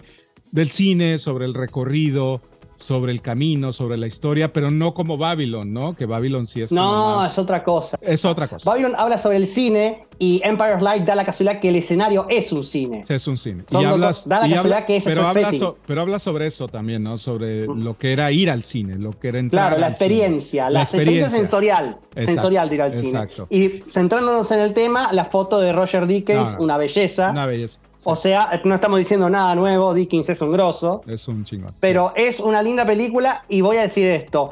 Hacen bien en estrenarla en esta época, porque si vos me estrenabas esto en cualquier otro momento del año, le hubiera pasado lo mismo que Away We Go, que es una película que a muchos se les olvida que hizo Sam Méndez y yo siento que a Empire Light le va a pasar lo mismo. Sí, puede ser. Es un, digo, de hecho, el estreno que tuvo fue muy tibio y, y ahora, bueno, lo nominaron al Oscar como foto, ahí les va a dar un empujoncito para estrenarla. Eh, a mí no me encantó del todo, me parece una película fallida en muchas cosas, pero si bien digo, uno de los aciertos que tiene, y creo que por eso está nominada, es la fotografía. Es una maravilla la fotografía de Roger Dickens. Eh, bueno, está también eh, Mandy Walker por Elvis, que, bueno, sí, como dice Martín, creo que esa es una de las que puede ser, que podría andar.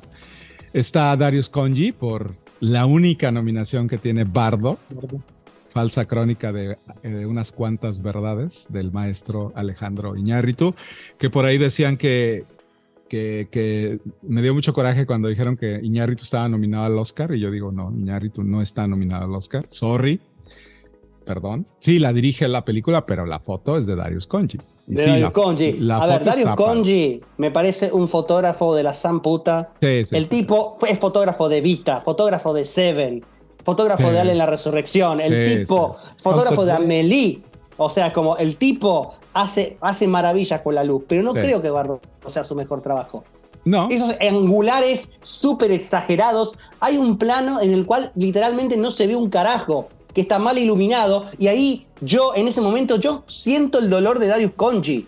O sea, yo sé que Conji no quería iluminar mal eso, yo sé que Iñárritu se lo pidió. Es una película que, por ejemplo, cuando, cuando camina por las calles y está todo oscuro y ve los cadáveres apilados, mm. hay momentos en donde no se ve un carajo. Con todo mi respeto y cariño que le tengo a México y al cine mexicano, pero chicos, no.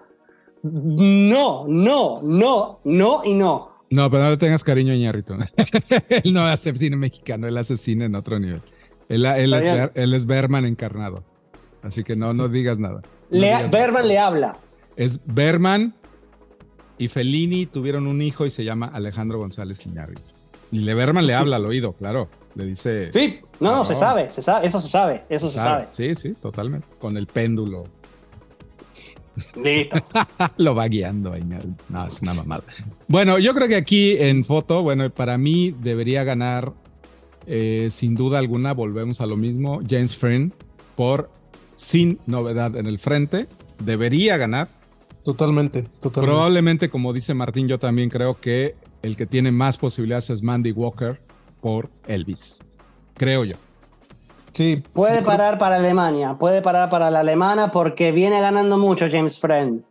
Y no hay que olvidar que tuvo a mucha gente británica en su producción. Y los británicos, cuando se trata de hacer cine, tienen un nivel de industriosidad que se, que se cae de maduro. Sí. Y no me sorprendería que la fotografía caiga en manos de James Friend. A ver, el BAFTA ya lo distinguió. Eh, habiendo visto tantas películas sobre, sobre batallas, sobre guerra, de la Primera Guerra Mundial y recientemente 1917, que curiosamente la comparan mucho, Sí, este, aunque yo siento que no tiene nada que ver más que, que es en la Primera Guerra Mundial. exacto. Este, eh, me sorprendí con las secuencias, o sea, con las secuencias eh, de batalla y, y lo hermosa que es la fotografía, no nada más per se por lo hermosa que es, sino por, por cómo retrata la, la violencia, ¿no? Que, que, que está, que está ocurriendo.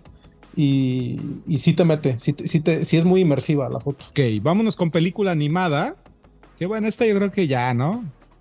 Yo debería, ya, ya eh, Guillermo del Toro debería pasar sin tanto desmadre y decir, bueno, gracias, yo sé que ya gané y darle el Oscar y se acabó para que se vaya rápido el asunto, ¿no? Aquí está nominado, bueno, Guillermo del Toro por Pinocho, que es la ganadora. Está Marcel de Shield with Shoes On, que no vi.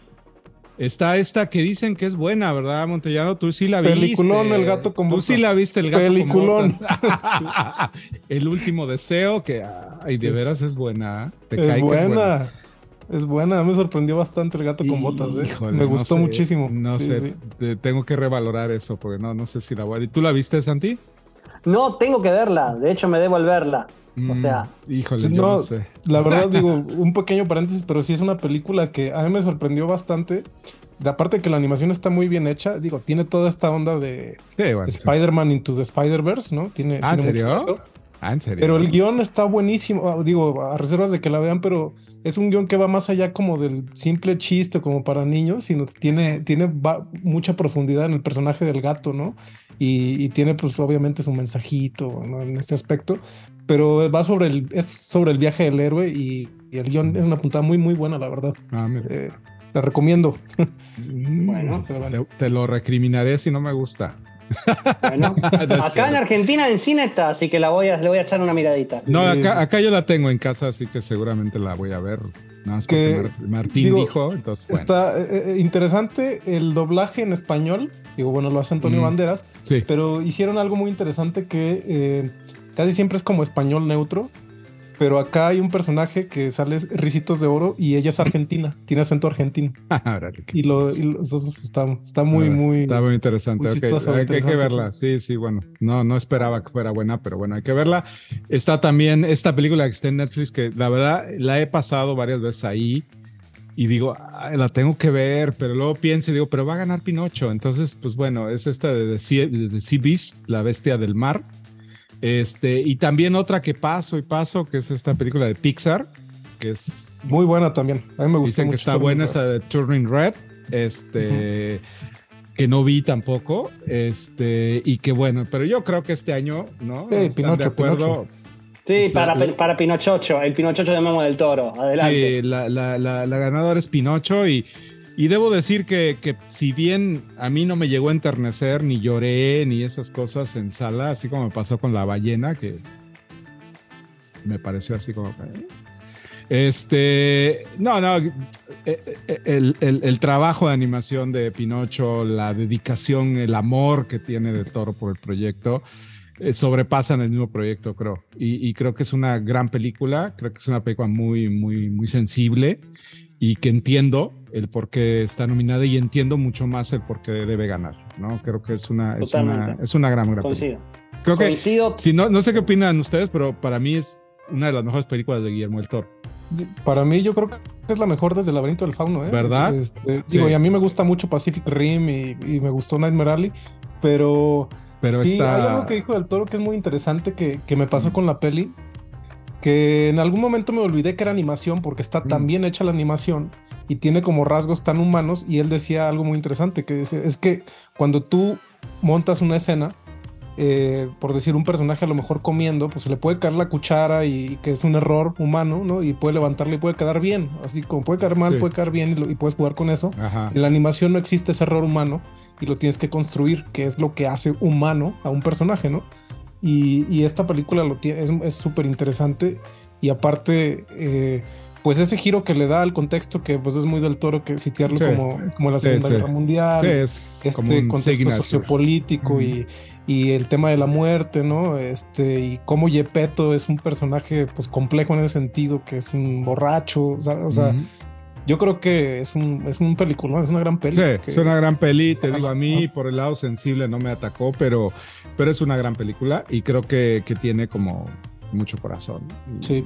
Tan Sí, No, grande tremendo, como... no, coincido completamente. O sea, Sí, es sí. una de las grandes películas de Del Toro. Sí, No sé si Sí. más que El Fauno, pero que es una muy buena película, no tengo la menor duda. sí, y que, va- y que de verdad, pues esta es la ganadora, ¿no? En este- Oh, total, sí, el premio Guillermo del Toro, ya está. Sí, sí, exactamente.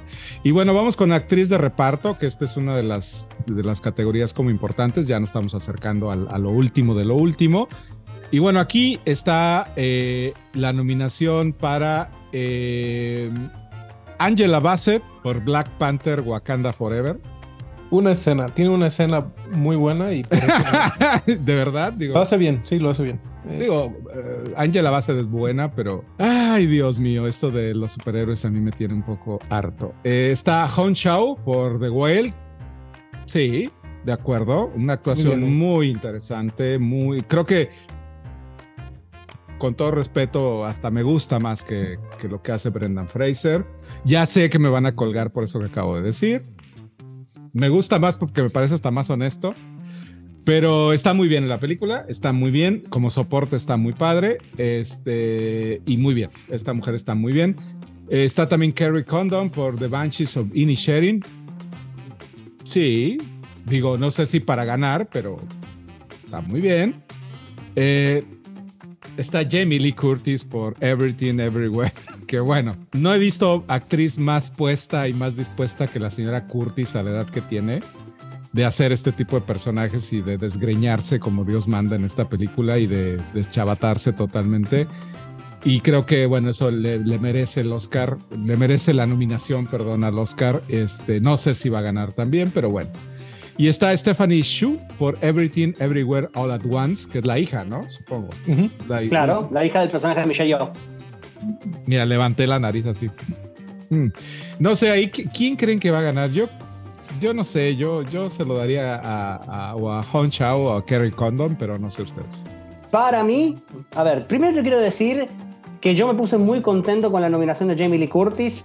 Esta nominación se la debían desde Trading Places. Sigo pensando que su personaje de Ofelia en esa película era digno de una nominación al Oscar. La Academia Británica se lo reconoció, la Academia Americana no. Pero a los usos propósitos de este quinteto de nominadas, mi voto, mi pálpito es Kerry Condon. Mi pálpito va por la Condon. Angela Bassett se está diciendo mucho, se oye mucho y muy fuerte el nombre de la Bassett como posible ganadora, y lo cual validaría, sería el primer premio de Marvel por una. Por, el primer premio de actuación para una película de Marvel. Eh, Angela Bassett es una actriz del carajo, hizo de Tina Turner, Días Extraños, o sea. Ella tiene es ya una un actriz Oscar. del Joraca. Ella- ella- ¿Ya tiene un Oscar? No. No, no, no, no. Estuvo nominada, por- nominada. Por, hacer Tina Turner, pero nunca lo ganó. O sea, suena fuerte su nombre, pero no sé si serían capaces de ir a ese extremo, de distinguir a Marvel a ese extremo. Sí, yo, yo igual, yo creo que esta es de las categorías como más flojas, ¿no? Sí, Eh, puede ser. Cuestiones como actorales, como, Sí. sí, como que puede ir para uno. Y sí está sonando mucho Angela Bassett, Ah, mira. porque precisamente creo que todas las actuaciones son como muy contenidas y la de Bassett no. Este, Mm. a pesar de que tiene, no tiene tanto tiempo en pantalla, tiene una escena que es muy buena, o sea, ya lo hace muy bien, explosiva, ¿no? De Este tipo Mm, de actuación que, que le gusta. que va de la risa al llanto. Ajá, yo no le he Eh, visto Wakanda Forever, ¿eh? No la voy a ver. Y, y que sí se motiva, creo, ¿no? Pero yo también se lo daba a Kerry Condon, a Hong Chao, que, que creo que en sus respectivas películas son como la cordura total, ¿no? De- Sí, a mí, a mí me gustó mucho ella. eh. No, no voy a decir, o sea, yo no, a ver, no, no, no se malinterprete. El trabajo del señor Fraser es maravilloso en esta película, es extraordinario. Eh, pero no sé, llega un punto en el que, en el que los secundarios, en especial, y creo que en la, en- no en especial, creo que ella, esta mujer, eh, Hong Shao, es precisamente creo que lo que hace el equilibrio de la película, que no Sí. sea tan grotesca y que no es, como dices tú, es como la parte de la cordura, exacto. Sí. Eh, y que siento que no es uno de los personajes que no es que me sobre, pero, pero que siento necesarios en la historia, eh, más allá de, de la hija y, y del chico este, del que habla de Dios, el, el mormón o no sé Claro. qué es, que, que, que no es, pero no. Eh, pero digo, esta mujer bien. Aparte, nada, tiene una escena muy bonita cuando habla con el chico. Este, la escena final, cuando se va, es muy linda. Creo que Sí, por ahí Con- va. ¿no? Condon y ella están en otro tono, ¿no? Sí, en tan totalmente. a los otros actores en la peli, en, las, en sus respectivas pelis. Y igual, gusto por Jamie Lee Curtis y ojo con esta niña Stephanie Shu, que ella ha hecho mucha tele. Este, muy bien en esta serie de la maravillosa señora Maisel. Ella no, no y- la he visto, y lo hace muy bien. Y digo, a mí me dio gusto porque dije, ah, mira, este, Esta chica. a lo mejor es mucho premio, pero está, está bien. ¿no? Está bien. Eh, el actor en reparto, bueno, pues ahí está el, el maestro Brendan Gleeson, un actor de muchos años, un actor de gran trayectoria, una institución eh, y que acá demuestra que es uno de los grandes, grandes actores en, en los espíritus de la isla. Eh, está Brian Clare Henry, que esta cinta no la vi, esta que se llama Causeway. No la vi. Esta no, no, esta sí no sé qué onda. Eh, ojalá que, que podamos verla porque no, no le, yo no la he visto. Está Jude Hirsch por The Fabelmans, por supuesto. Eh, está Barry Keoghan por The Banshees of Sharing, que están los dos, de hecho. Este fue el que ganó, este fue el que le tumbó la, la chamba a- a- en los BAFTA, ¿no? Él fue el que ganó en los BAFTA. A Kijo y Juan, que le ganó en los Sí, BAFTA. que, que le ganó a, a Kijo y Juan. Kiko y, Claro. Kijo y Juan. Kijo y Juan. Eh, siempre se me olvida su nombre. Yo siempre lo, lo recordaré por el chiquillo de Indiana Jones. Este, sí, sí, sí. Pero nada, eh, esas son las nominaciones. A ver, cuéntenme. Mira, para mí lo de Barry Keoghan tumbándolo a Kijo y Juan, no pierdan de vista una cosa. La Academia Británica puede nominar más allá de sus fronteras, pero siempre va a premiar dentro de sus Mm. fronteras. Por eso también ganó mucho sin novedad en el frente, porque tiene mucha gente británica participando. Y quiero decir otra cosa. Porque me es una gran a- película. me alegra ver a Jad Hirsch en esta categoría, porque lo poquito que aparece brilla, destaca. Es una actuación que te la acordás el resto de la película y después. Y Juan es el, parece que es el número opuesto. Y es Sí. toda una revelación de la película. Es toda una verdadera revelación y la verdad, eh, para mí, yo creo que los caballos están acá.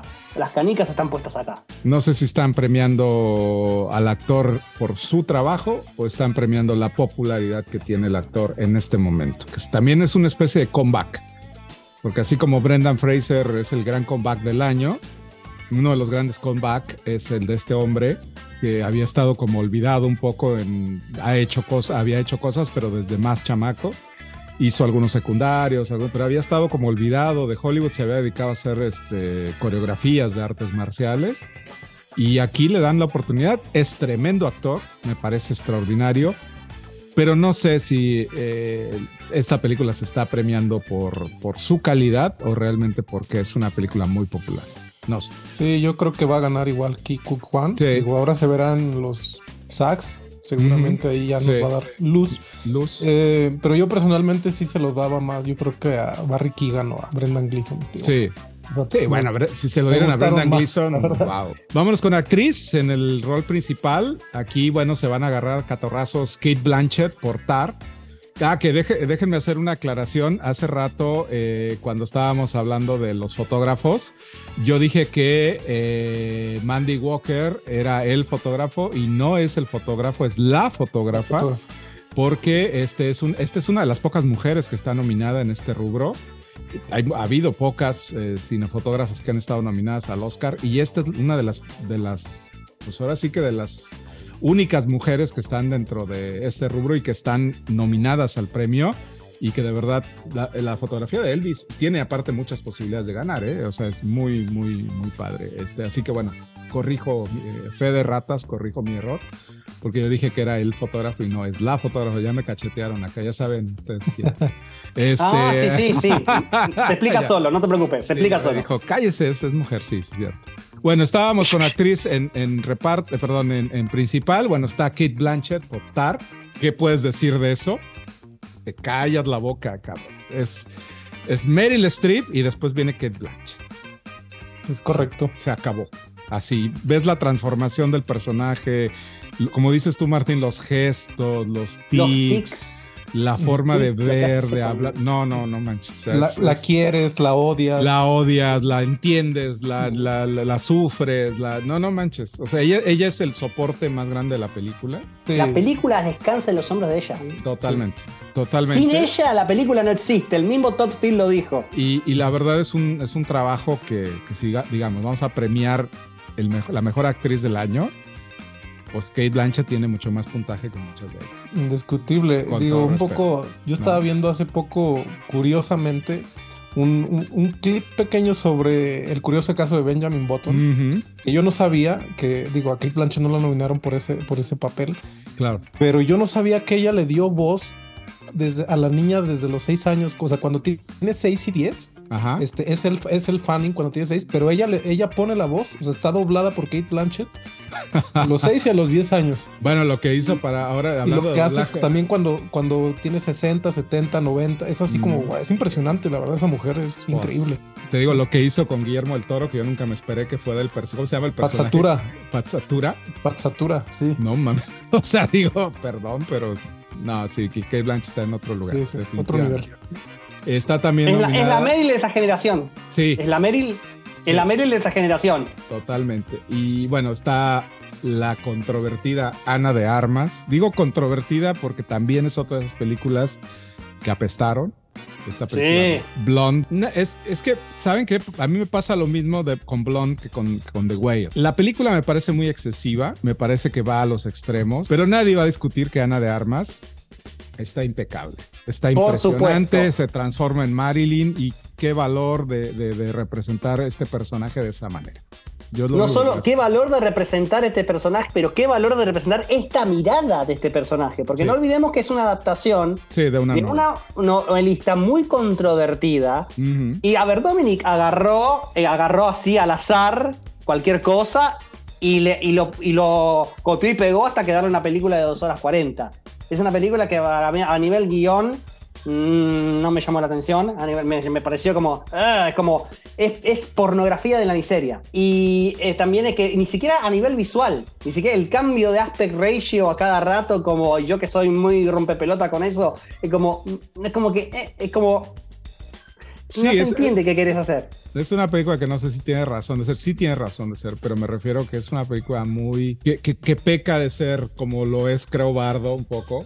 Eh, más allá de muy personal, eh, con muchas cosas encima y una mirada muy, puntu- muy puntual de algo que no sé si a todo el mundo nos interesa. Es como. Pero sí voy a decir esto, como vos decís, Paquito, que Ana de Armas se merece esa nominación, se la Sí. re, que te recontra merece. Se la Se la re- es, es más, yo diría al estreno de decirle a la gente de Ana de Armas, anda y buscale laburo. No, no, va, no, va, no va a ganar, no lo va a ganar. No, no va a ganar. No lo va a ganar. Y de hecho es el única, la única nominación porque todo lo demás frambuesa, frambuesa y más frambuesa. Está la controversia de este año, que ya empezó el tema de la controversia de este año con el Oscar, que es esta mujer Andrea Risborough, por esta película que tengo ahí para ver y que tampoco he visto, pero que sí tengo muchas ganas de verla, que esta es una cinta independiente que se llama To Leslie. La Un cosa es así, lo que le brevemente. cuestiona a, a la Andrea Riceborough es que a lo mejor hubo un tongo, una ruptura de las reglas, porque la academia tiene reglas de campaña muy específicas, y al parecer algunas actrices y miembros de la academia le impulsaron la nominación así a través de redes sociales y pa pa pa pa pa pa pa, pa, y es como que al parecer la academia detectó, al parecer que se detectó un pequeño tonguillo que al final no trascendió, no se lo contabilizaron, pero hubo algo, a ver, las reglas de la campaña de la academia se reescriben y se, se reescriben y se reescriben y se reescriben. Harvey Weinstein motivó muchas de esas reescrituras, porque la campaña de la academia, no se olviden que es campaña de prensa, muchachos. Es lobby, es prensa, es a convencer a la gente de ver la película. Eso es la campaña del Oscar. Claro. Y se cree que hubo un tonguillo, un uso y abuso de redes sociales que pudo haber resultado en esta nominación. No trascendió y sigue en carrera. Hay que verla, no, no la hemos visto, yo no la he visto. ¿Usted la Yo no la vi todavía, la tengo que ver. No, yo la quiero ver. Es de esas películas que digo, si esta sí la quiero ver. Este, oh, hay que verla para poder hablar, pero digo, es una mujer Ahora, que, es- que Dicen que está muy bien, ¿no? Mm. O sea, Claro. que es lo que importa. es lo que importa al final del día, exactamente. Bueno, está Michelle Williams por The Fabelmans, que bueno, también, Michelle Williams, nada, Muy bien. el personaje de la mamá impecable, con momentos muy bonitos, con momentos desgarradores, con una actuación muy contenida, pero a la vez muy visceral. Sí. Una Muy vis- es eso, muy, muy, Muy visceral, visceral. muy expresiva. La Michelle Williams utiliza todo el cuerpo, Sí, toda la expresión facial, la expresión corporal. No es una nominación que está puesta al voleo. No, es una nominación que está no, puesta al no, voleo. Está bien ganada. Eso sí. Si, yo estoy- si hablo de Michelle Williams, yo tengo que hablar de Paul Dano. Para mí, Paul Dano tendría Mm. que haber estado nominado mejor a todo de reparto. Porque Paul Dano tiene un personaje que le exige estar contenido todo el tiempo. Que le exige estar quieto. Que le exige no ser tan expresivo como el de la madre. Y sin embargo expresa tantísimas cosas. A ver, Michelle Williams me parece que hizo un laburo hermoso, pero yo destaco más lo de Paul Dano. Muy buena. Yo de Michelle Williams, eh, digo, si. Caso curioso, cuando, empe- cuando empezó de Fablemans, cuando la empecé a ver, a mí me sacó mucho de inicio eh, el tono, el tono actoral.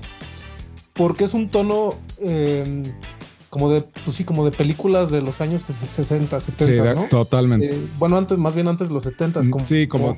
sí, Ajá, o sea, no es un tono como, como más cotidiano de hoy. Y yo exacto. dije, oh, wow, wow, wow, ¿qué onda? Y- pero, pero claro, vas entendiendo la peli, que te digo, también es una cuestión muy de Spielberg cómo quería Sí, esto. sí, claro. Cómo llevó a esto a Paul Dano y a, y a Michelle Williams para que este tono funcionara para la película. Yo creo que Sí. funciona muy bien. Y funciona y te atrapa, ¿no? Llega un momento en Te que te atrapa. agarra. Exacto. Y a mí se me olvidó. O sea, se me- primero me sacó de onda y, lo, y se me olvidó.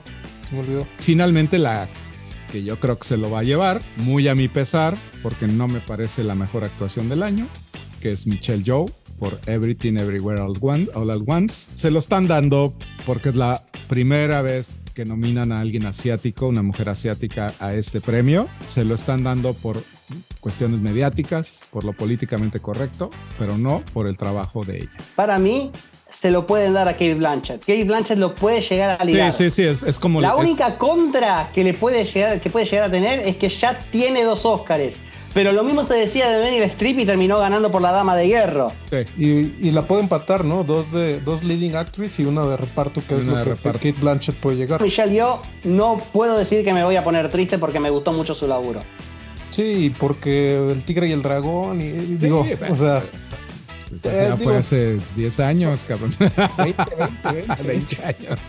No disgusta, digamos, no disgusta. No, Michelle. no, es una gran actriz, pero a mí lo que no me gusta es cuando empiezan a hablar de que se lo van a dar por una cuestión que no tiene nada que ver con la actuación y me da Exacto. hueva. Eso ahí me da hueva, digo, ay, no. Merecimiento de antes. Sí, sí, sí. Bueno, eh, vamos ahora con eh, actor principal.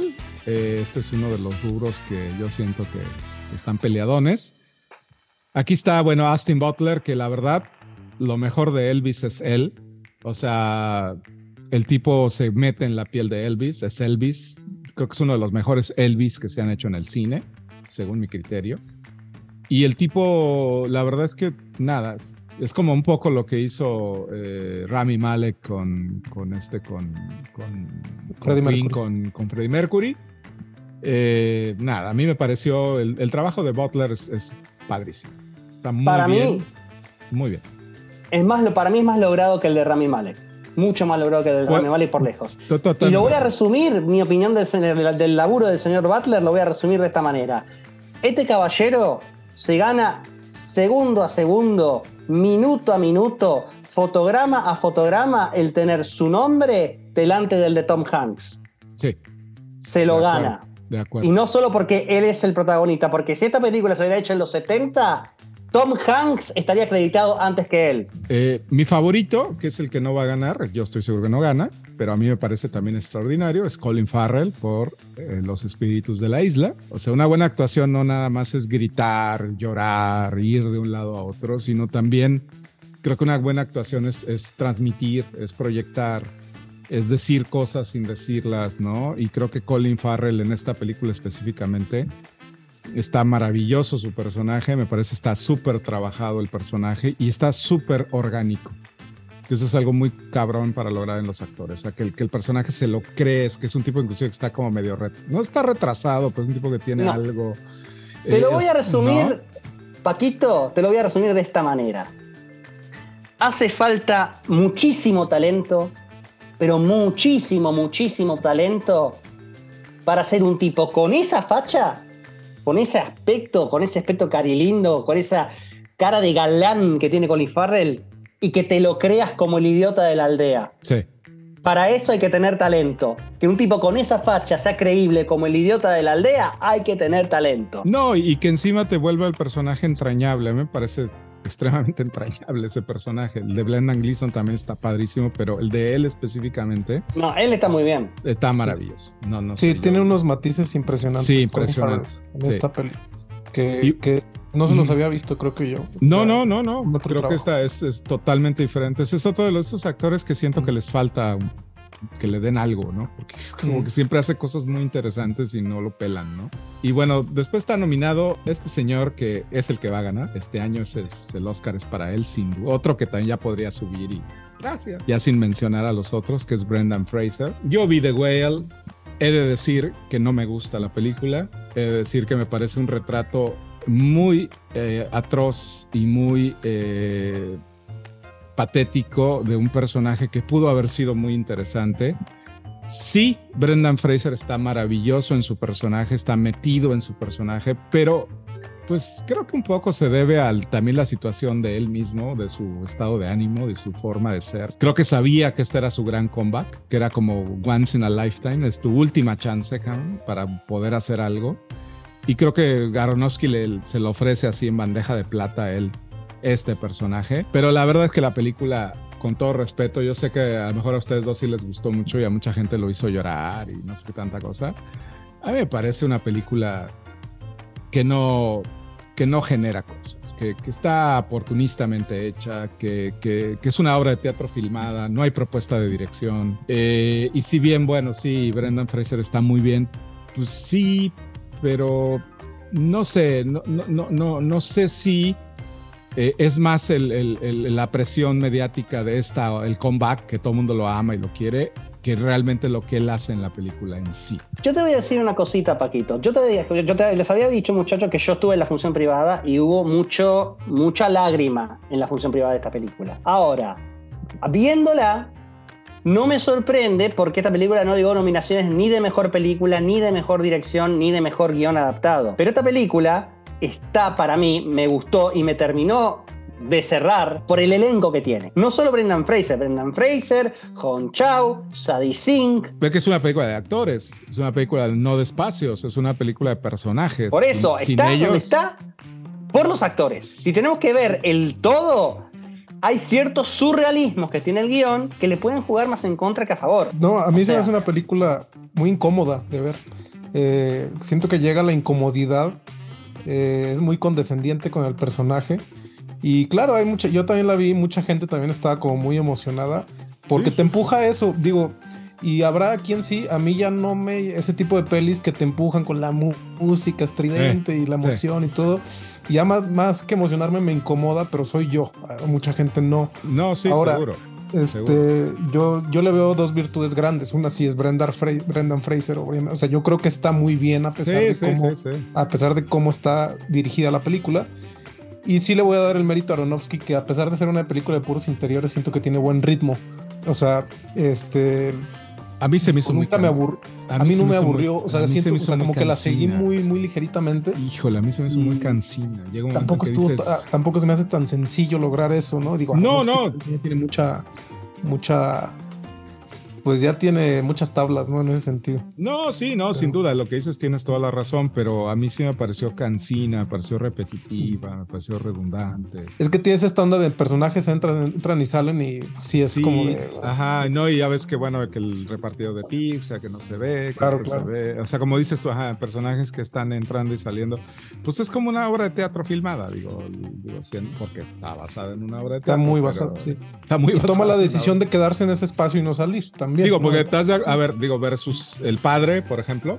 eh, Ah, no, bueno, No, sí. bueno, bueno, bueno, es que también esa es una película de interiores, una película de personaje, una película que. Pero ahí hay otros matices y hay otro ritmo. Acá en The Whale, la misma fotografía de Libatí, que es como, como que sí, hablábamos ayer con Ana eso de.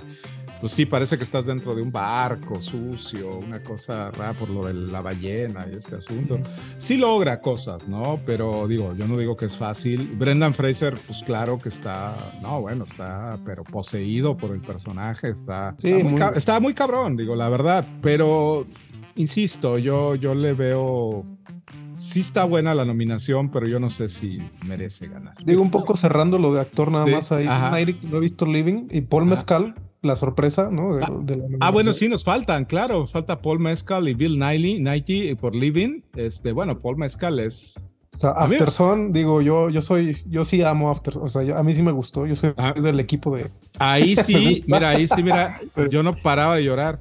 No paré de llorar durante cinco minutos. Después de que, encima después de que acaba la película, cuando empiezan los créditos. No, bueno, yo estaba con una Magdalena. Sí, está, está, está bien. Está cabrona. Y bueno, los nominados como mejor director está Martin McDonagh por The Banshees of Inisherin, Daniel Kwan and Daniel Shainer por Everything, Everywhere, All at Once, eh, Steven Spielberg por The Fablemans, Todd Field por Tar y el colado del año, Ruben Östlund por Triangle of Sadness.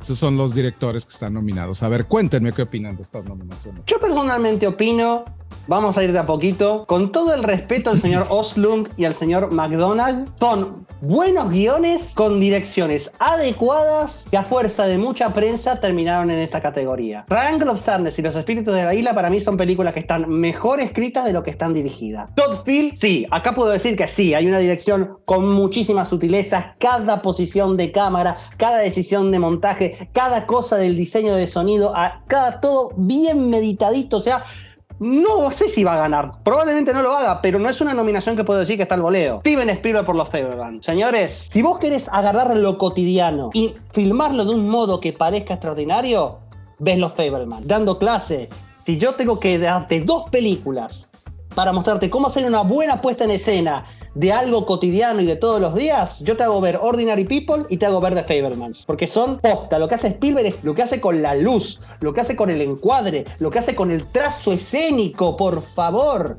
The Fablemans confirma, ratifica porque Spielberg es uno de los grandes maestros modernos del trazo escénico. Y tenemos, obviamente, a Dan Kwan y a Daniel Shiner, que con Everything Everywhere, Everywhere All at Once, que crean muchos universos, que crean una apuesta, una propuesta donde todo está estrictamente pensado, donde tienen que crear básicamente un universo distinto, una idea de montaje distinta, una idea de vestuario distinta, una idea de diseño de producción distinta, una idea de fotografía distinta, jugando con toda, juegan con todo el arsenal que tiene un cineasta para poder trabajar. Para mí, el premio va a estar acá. Por eso y porque ganaron el DGA, muchachos. Los Daniels ganaron el DGA. Y es un premio que es el termómetro más exacto del Oscar al mejor director. Porque en 75 años que se entregó ese premio, solo en 8, no, 9 ocasiones no coincidió con el Oscar. Pero si gana Spielberg, no puedo decir que no se lo merece. Porque hay que tener verdadero talento para la puesta en escena, maestría te diría yo, para tomar algo tan cotidiano como dos personas hablando y discutiendo y encontrar una manera interesante de rodar esa cotidianidad. Hay que tener habilidad. Y Spielberg demostró por enésima vez, como si falta hiciera, que la tiene. Es todo lo que tengo que decir acerca de eso. Amén. Amén. Amén. Yo, yo, a ver, este. Muy bien. Coinci- coincido en varias cosas. O sea, creo que los Daniels tienen la ventaja. Creo que van a ganar. Esa película es una locura en el buen sentido. Pero digo, también no sé si soy yo los años un poco. Pero yo ya me fijo en otras cosas a la hora de ver la mejor dirección. Y una de esas, por ejemplo, de Martin McDonagh, lo que me gusta mucho es que tiene a varios actores en tonos actorales totalmente distintos y los conjuga y va del humor negro a la tragedia y funciona. Y eso es dificilísimo, dificilísimo de lograr. Lo, lo hace también en Three Billboards. Eh, coincido, puede, a mí me gusta más Three Billboards, pero acá lo hace también muy bien. Y me gusta mucho que lo hayan nominado. De hecho, se lo daría antes que a los Daniels, a él.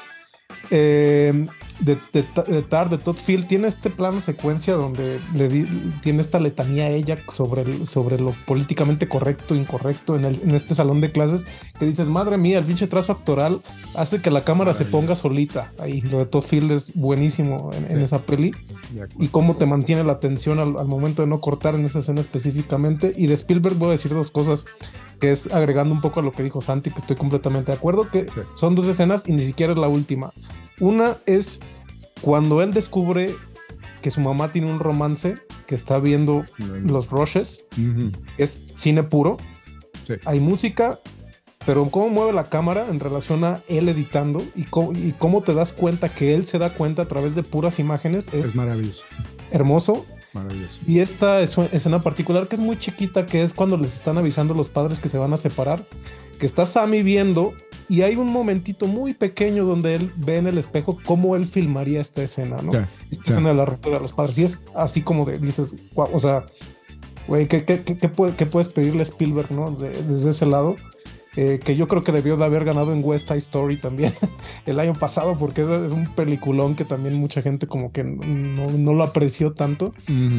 Y ahora con The Fablemans, pues re- tiene este reconocimiento que yo igual, o sea, si gana cualquiera de. Digo, Triángulo no la vi, entonces no puedo hablar.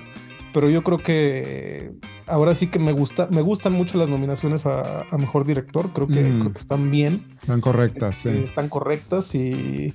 Y honestamente yo no se lo daría a los Daniels, digo, creo que son, pero es como casi siempre pasa en el Oscar, casi siempre gana quien no quieres que Quien no gane. quiere que gane.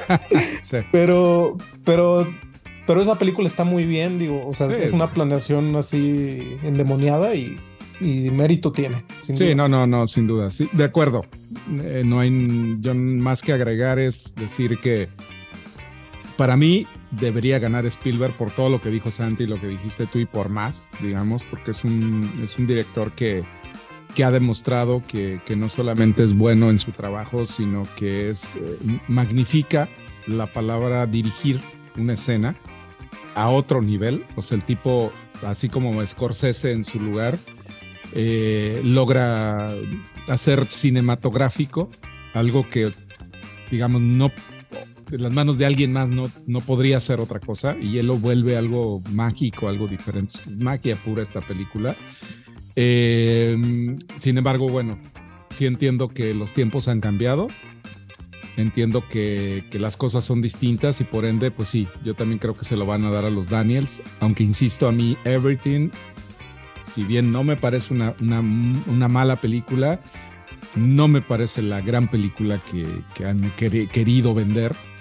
Me parece que es una película que es un gran ejercicio de estilo, un gran ejercicio de, trabajo de, de tonos, de formas, que demuestra que teniendo una visión chingona, teniendo una historia muy buena, puedes hacer una película fantástica sin, sin, sin necesidad de que sea ni Marvel, ni DC, ni superhéroes, ni nada, y aún, y aún así volver a tus personajes casi superhéroes, que es esto. No creo, y yo creo que ya aquí, si gana mejor, ha ganado mejor guion, ganó Michelle Yeoh, ganó mejor director los Daniel, sin duda alguna, la mejor película del año es Everything Everywhere All at Once. Que yo creo que eso es lo que va a ocurrir. Y bueno, vamos con la última, que es la mera buena, digamos, eh, que es la mejor película del año. Que son 10 las nominadas, que curiosamente yo me reía ahorita porque decía yo que nosotros no hemos ido al cine en mucho tiempo y este es el primer año que puedo decir que vi las 10 nominadas. No he visto eh, Woman Talk, eh, pero esa la veo, puede ser que la vea hoy directamente. Pero el primer año que no he ido al cine y que he visto todas las películas nominadas de alguna manera. Y hasta ¿verdad? más. Y hasta más, porque he visto las de actores. act- O sea, la verdad estoy muy contento este año porque voy a sentarme a ver los Oscars como con muy buen... eh, habiendo visto casi todo, no todo, pero casi todo. Y bueno, las mejores películas según la academia este año son eh, All Quiet on the Western Front de Mel Gruner, productor, ¿no? Eh, Avatar, El Camino del Agua de James Cameron, The Banshees of Sharing, Elvis, Everything Everywhere All at Once, The Fabelmans, Tar, Top Gun Maverick, eh, Tangle of Sadness, eh, de Eric Emmendorf y Philip Bobert, productores. Y esta, la última, Woman Talking, de David Garren, Jeremy Cleaner, Frances McDormand. Segunda nominación como productora. Mira, Francis McDormand. Eh, pues yo aquí sí debo decir que mi corazón está, por supuesto, con The Fabelmans. Mi cordura está directamente con Sin Novedad en el Frente. Me parece una gran película, pero si gana película extranjera, aunque es cierto, puede ocurrir la gran Parásito. Parasite. Ajá, podría ser. Pero yo creo sinceramente que este año va a ir directamente hacia Everything Everywhere, All at Once. Porque la academia es así, porque no quiere problemas y porque va a decir, es, es que esa película es todo. Es inclusión, es modernidad, es los nuevos tiempos, los nuevos espectadores.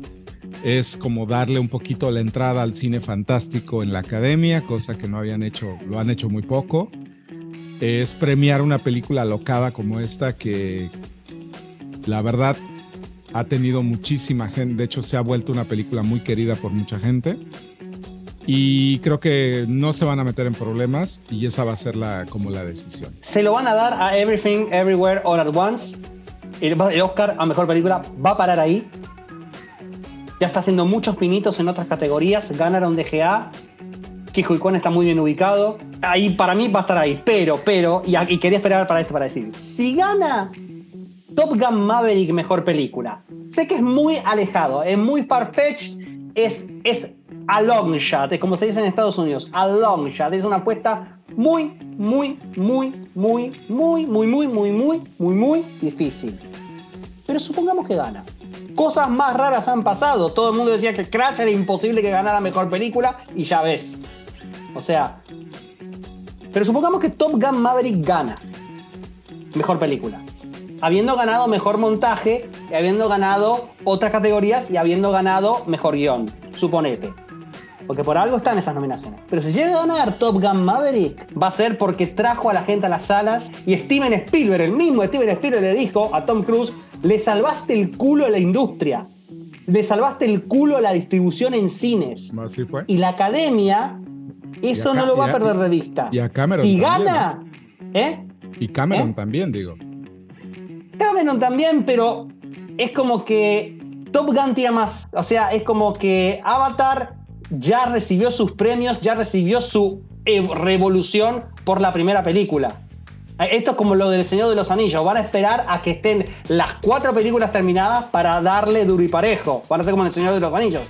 Pero si Top Gun Maverick gana mejor película, supongamos que pasa. Es muy difícil, increíblemente difícil. Pero si pasa, no le van a faltar motivos. No creo que gane porque no es la tirada de la academia de este año, me parece. Porque encima este año están, eh, digamos, no hay mucha inclusión este año. Este año están como poquito, otras Sí. volvieron a puros directores hombres, no hay muchas mujeres, eh, no hay mucha raza, no hay mucha diferencia, por ahí por eso Michelle Yeoh puede ganar y bla, bla, bla, bla, bla. Yo creo que el dárselo a Everything es- va a hacer que las cosas se pongan como en su lugar, porque si ganara Top Gun Maverick, corren el riesgo de volver a caer en lo mismo que no les gusta caer a los académicos, que es en el, en el dimi direte de que son racistas, de que es americanos. Claro, no, por eso son- yo digo, ¿no? pero yo digo, te digo, tenés razón por todo lo que está diciendo Paco. No hay que perder de vista esto porque los reglamentos de la academia ha- han cambiado y a partir de este año empiezan a correr los nuevos reglamentos. Ojo, no Mm. es cerrado lo que está diciendo Paquito. Yo solo estoy diciendo que si se diera el caso, Ujú, sí, sí, sí. porque ese abrazo, esa declaración de amor que le hace Spielberg, me dejó la cabeza girando. Mmm, cosas más raras se han premiado en estos premios, valga la redundancia. Porque está bien, toda inclusión, sociedad y todo lo que vos quieras. Pero es, el cine es poner culos en butacas. Sí, Eso es sí. algo que es un problema que lo tienen todos. Cine arte, cine palomero. Todos tienen ese problema. Y Top Gun Maverick volvió a llenar las salas de forma grosera. Y eso, si llegan a ganar, puede ser por eso. Puede ser el reconocimiento a eso. Igual, a- algo que le resta mucho también a Top Gun eso es que no está Joseph Kosinski, ¿no? Para, por director. Yo No, pensé, digo- loco, yo pensaba que como estuvo nominado al DGA, estuvo Sí. nominado al DGA, había una posibilidad de que no nominaran a mejor director, pero no, no pasó. Digo, ganó Crash, este, ganó Argo, ¿no? Que, que Affleck Sí. no estuvo No nominado. estuvo ni nominado. Pero, Pero ganó el DGA. Pero son casos muy, muy Mm. raros, ¿no? Este. Eh, casi, casi no se da. Entonces, yo igual, yo creo que va para Sí, todo el, todo el tiempo, Todo, en todas todo, partes, todo. todo. el día, todo, todo, el mundo. todo el día, todas las noches, sí. Porque pues Este- engloba a todo el mundo realmente esa peli y, y digo, hay algo de mí, la verdad es que por un lado me da gusto que gane esa película porque, insisto, igual estoy en la misma, que ustedes no es mala peli, me gusta no, no. mucho. No, está padre. No, no, no- Yo la disfruté mucho. y honestamente, antes yo le daría el Oscar incluso a Babylon, honestamente, que a esa película. Pero, este. Tiene una segunda mitad muy mala. Pero, pero, eh, pero creo que, que- que- que es, que es buena y, y- y seguramente pues va a ganar. Eh, mi corazón en esta categoría está con The Banshees of Inisherin. Mm, claro, Ujú, sí, claro. Sí, O sea, ese es, ese yo creo que es mi película favorita de las nominadas y luego de Mm. Fablemans en segundo lugar. Claro, y claro. mi novedad en el frente y así nos vamos, ¿no? O sea, Mm. Sí, sí, sí, sí. Digo, hay, hay me- como dices tú, hay, hay mejores sí. películas como tal, pero yo insisto de que en, en realidad el, el, No, el- claro. el, el- ¿cómo se llama? El, el, el Everything es como, como la película autoral de superhéroes de la nueva era. Claro. O sea, sin serlo, sin ser una película de, Marvel ni de DC ni nada de eso. Es como si se pueden hacer propuestas diferentes, interesantes, comerciales, porque sí es muy comercial en ese sentido, que le impactan a la audiencia nueva, sin perder de vista de, de ser algo que no está derivado de otra cosa. No es un remake, no es un- una segunda parte, una secuela tardía, no es nada de eso. Y que puede llegarle a todo el mundo y que puede ser algo diferente, ¿no? Al menos tener un toque, un toque de originalidad. Claro, la película más exitosa de A24 en Sí. todo lo que llevan. Porque, Hasta que. Ujú. No, y porque A24 de alguna manera también se lo merece porque es la única productora o de las únicas productoras que se están arriesgando con esos proyectos. Sí, exactamente. Y que tú ya ves un producto de A24 y ya dices, ah, esto va a estar, al menos va a estar interesante. Olvídate que Es va a ser el, bueno. es el Miramax de esta generación. Es el Miramax, Sí. exactamente, tal cual.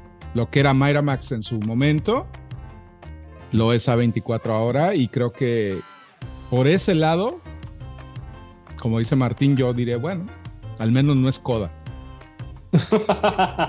O sea, sí, digo, No, a mí o sea, me refiero- es que cualquier película de estas, bueno, no sé si Elvis, pero, Sí, bueno, pero Elvis no creo sé. que es mejor que, Co- o sea, mejor que Coda, sí va a ganar. va a ganar, Digo, sí, Elvis no sé, yo creo que Elvis está ahí por... Elvis está ahí, pero, por- pero, pero bueno. pero sí, pero no. Tiene, no tiene chance, pero digo, yo sí creo que... Y si gana Top Gun, la verdad celebraré, porque es una película... Ah, no. A mí me pareció el- una de las mejores eh, películas, de, la- de las películas más satisfactorias por las cuales yo pagué un boleto para ver en el cine.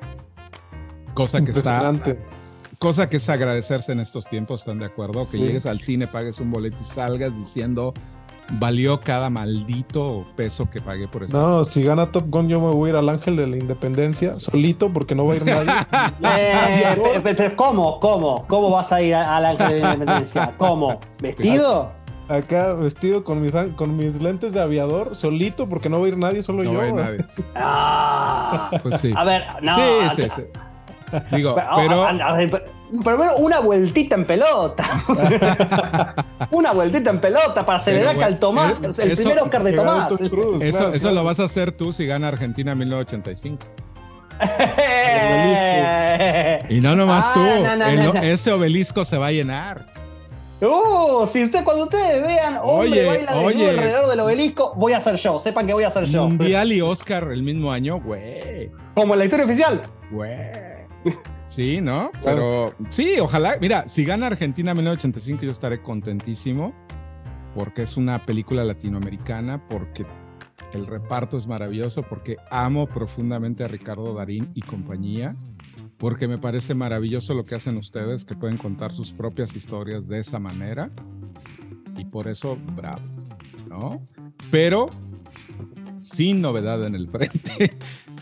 Se Sí, merece papá. todo mi respeto absoluto, porque es una película, como dice Martín, que jamás me esperé que fuera tan buena y que me fuera a dejar así de, con la boca abierta. Y pocas películas lo han logrado últimamente que yo digo, wow, ¿qué, qué onda? Babylon me dejó con la boca abierta los primeros Hora y media. de hora y media. O sea, dices, wow. O sea, y aquí dices esto es cine, ¿no? Eh, después, eh, pero bueno, pero wow. Entonces lo que voy es que respira uno un poco de tanta barbarie que hay ahorita en salas. Respira uno de, dice uno, bueno, al menos hay esto. ¿No? Y gracias al cielo, Everything Everywhere All at Once fue una película exitosa.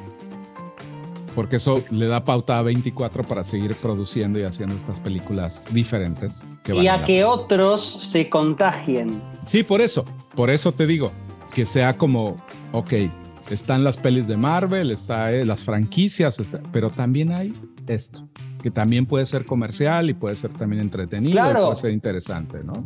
Porque ese es el punto. No es una película independiente que no hizo nada de guita y que pasó desapercibida. No, Mucho billete ganó. Eso es lo importante. O sea, ni de eso se pueden agarrar. Así que bueno. Son esos extremos, ¿no? Que gracias, qué bueno que hizo mucho dinero. Qué bueno que Top Gun salvó la industria, que Avatar sigue siendo dinero. Y y, digo, malo, no sé, malo de la época de hoy de los superhéroes que rigen la taquilla, pues pues sí, personajes como Scorsese, Spielberg de Fableman le fue mala, la misma Babylon le fue terrible. Le fue terrible. Entonces, eso es lo malo de estos tiempos, yo creo, no en cuestión de taquilla. Sí. que en otro momento hubieran hecho mucha Hubieran hecho mucha plata, exactamente. Y digo, más allá de eso, pues eso limita después lo que viene, ¿no? Lo, como dice eh, a Santiago, las réplicas. Cineastas con propuesta, ¿no? Sí, con mirada. Pues bueno, con eso yo creo que nos despedimos de este programa. Agradecemos mucho que nos hayan aguantado. Este, obviamente este programa eh, fue más largo de lo que lo van a escuchar ustedes. Es un programa que nos llevó fácil. Estamos desde las 4 de la tarde, son las 7 y media de la noche. Eh, tres horas y pico, pero bueno, va a estar más, más reducido. Este, pero bueno, agradecemos mucho que nos acompañen en este programa especial de Secuencia Cero. Estaremos haciendo programas especiales de este tipo. Eh, no con la periodicidad con la que lo teníamos antes, pero sí lo haremos y estaremos muy eh, gustosos de invitar a Santiago y a Martina que nos acompañen a debatir películas, a hablar y no solo de los Oscars, me gustaría armar algún programa sobre algunas películas que hayamos visto y platicar y, discutir. una, me encantaría. Ojalá, ojalá que se pueda, ¿no? El tiempo es el que a veces no nos permite, pero vamos a tratar de hacerlo lo más periódicamente posible. Este, este programa lo van a poder escuchar en Spotify, lo van a poder escuchar también en eh, Apple Podcasts eh, y en el Google Podcast. Podcast. También lo, lo vamos a subir ahí en la página en secuencia0.blogspot.com. También va a estar ahí los posts en la página de Facebook. Y bueno, les recomiendo que se den una vuelta por el podcast anamórfico, que aquí el señor Santi les va a hacer la invitación seguramente. Eh, y también los invitamos a que, a que, ¿dónde se puede ver el Cairo? ¿No? También deberías decir por ahí, ¿no? Yo lo he visto que lo han visto, lo que no, que en el canal 22 y que no sé dónde más. sí, pues está rodando ahí en el canal 22, en Filming Latino de repente, ahorita no, pero yo creo que pronto lo van a abrir ya al. Ojalá que sí, para que puedan ver la obra maestra del cineasta Montellano. no. El un lindo western, se armó un lindo western el, señor Montellano. El, western al estilo, al, al estilo Leone, Gil revolucionario este, mexicano. Pero bueno, este, no, no, sí, está padre. Entonces, bueno, nada, para que vean algo que de lo que ha hecho Martín. Y bueno, platícales dónde pueden escuchar el podcast anamórfico, Santi. Eh, sí, bueno, te dejo mis redes sociales como arroba balestrasanti, tanto en Twitter como en Instagram, y en YouTube como el podcast anamórfico. Así ahí, pueden, ahí pueden escuchar eh, críticas sobre películas de cartelera. Este hombre se las ve todas, así que van a tener ahí todo, toda la información. Y bueno, nosotros acá compilaremos algunas películas de la semana para poder hacer estos programas, unas dos o tres pelis para hablar de varias cosas. Eh, o también podríamos eh, implementar por ahí hacerlo de una sola peli, no sé, ya veremos, ahí nos inventaremos algo para ver qué hacemos. Así que bueno, muchas gracias por su atención y bueno, este programa se va a transmitir antes de la entrega del Oscar veremos a ver qué pasa. Ojalá que le atinemos a todo. Pero creo que sí le vamos a atinar a la mayoría. Así que bueno, gracias Santi, gracias Martín. No, a vos Paco por invitarnos.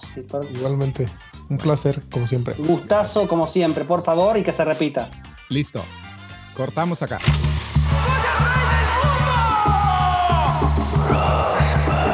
Yo los buscaré.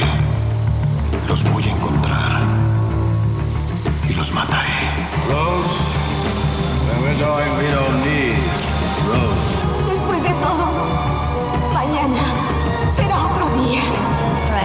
Todo, mañana será otro día. Right, Mr. DeVille, I'm ready. gente muerta. Keep your friends close, but your enemies closer. Bailado con el diablo por las noches. Houston, we have a problem. The first rule of Fight Club is you do not talk about Fight Club.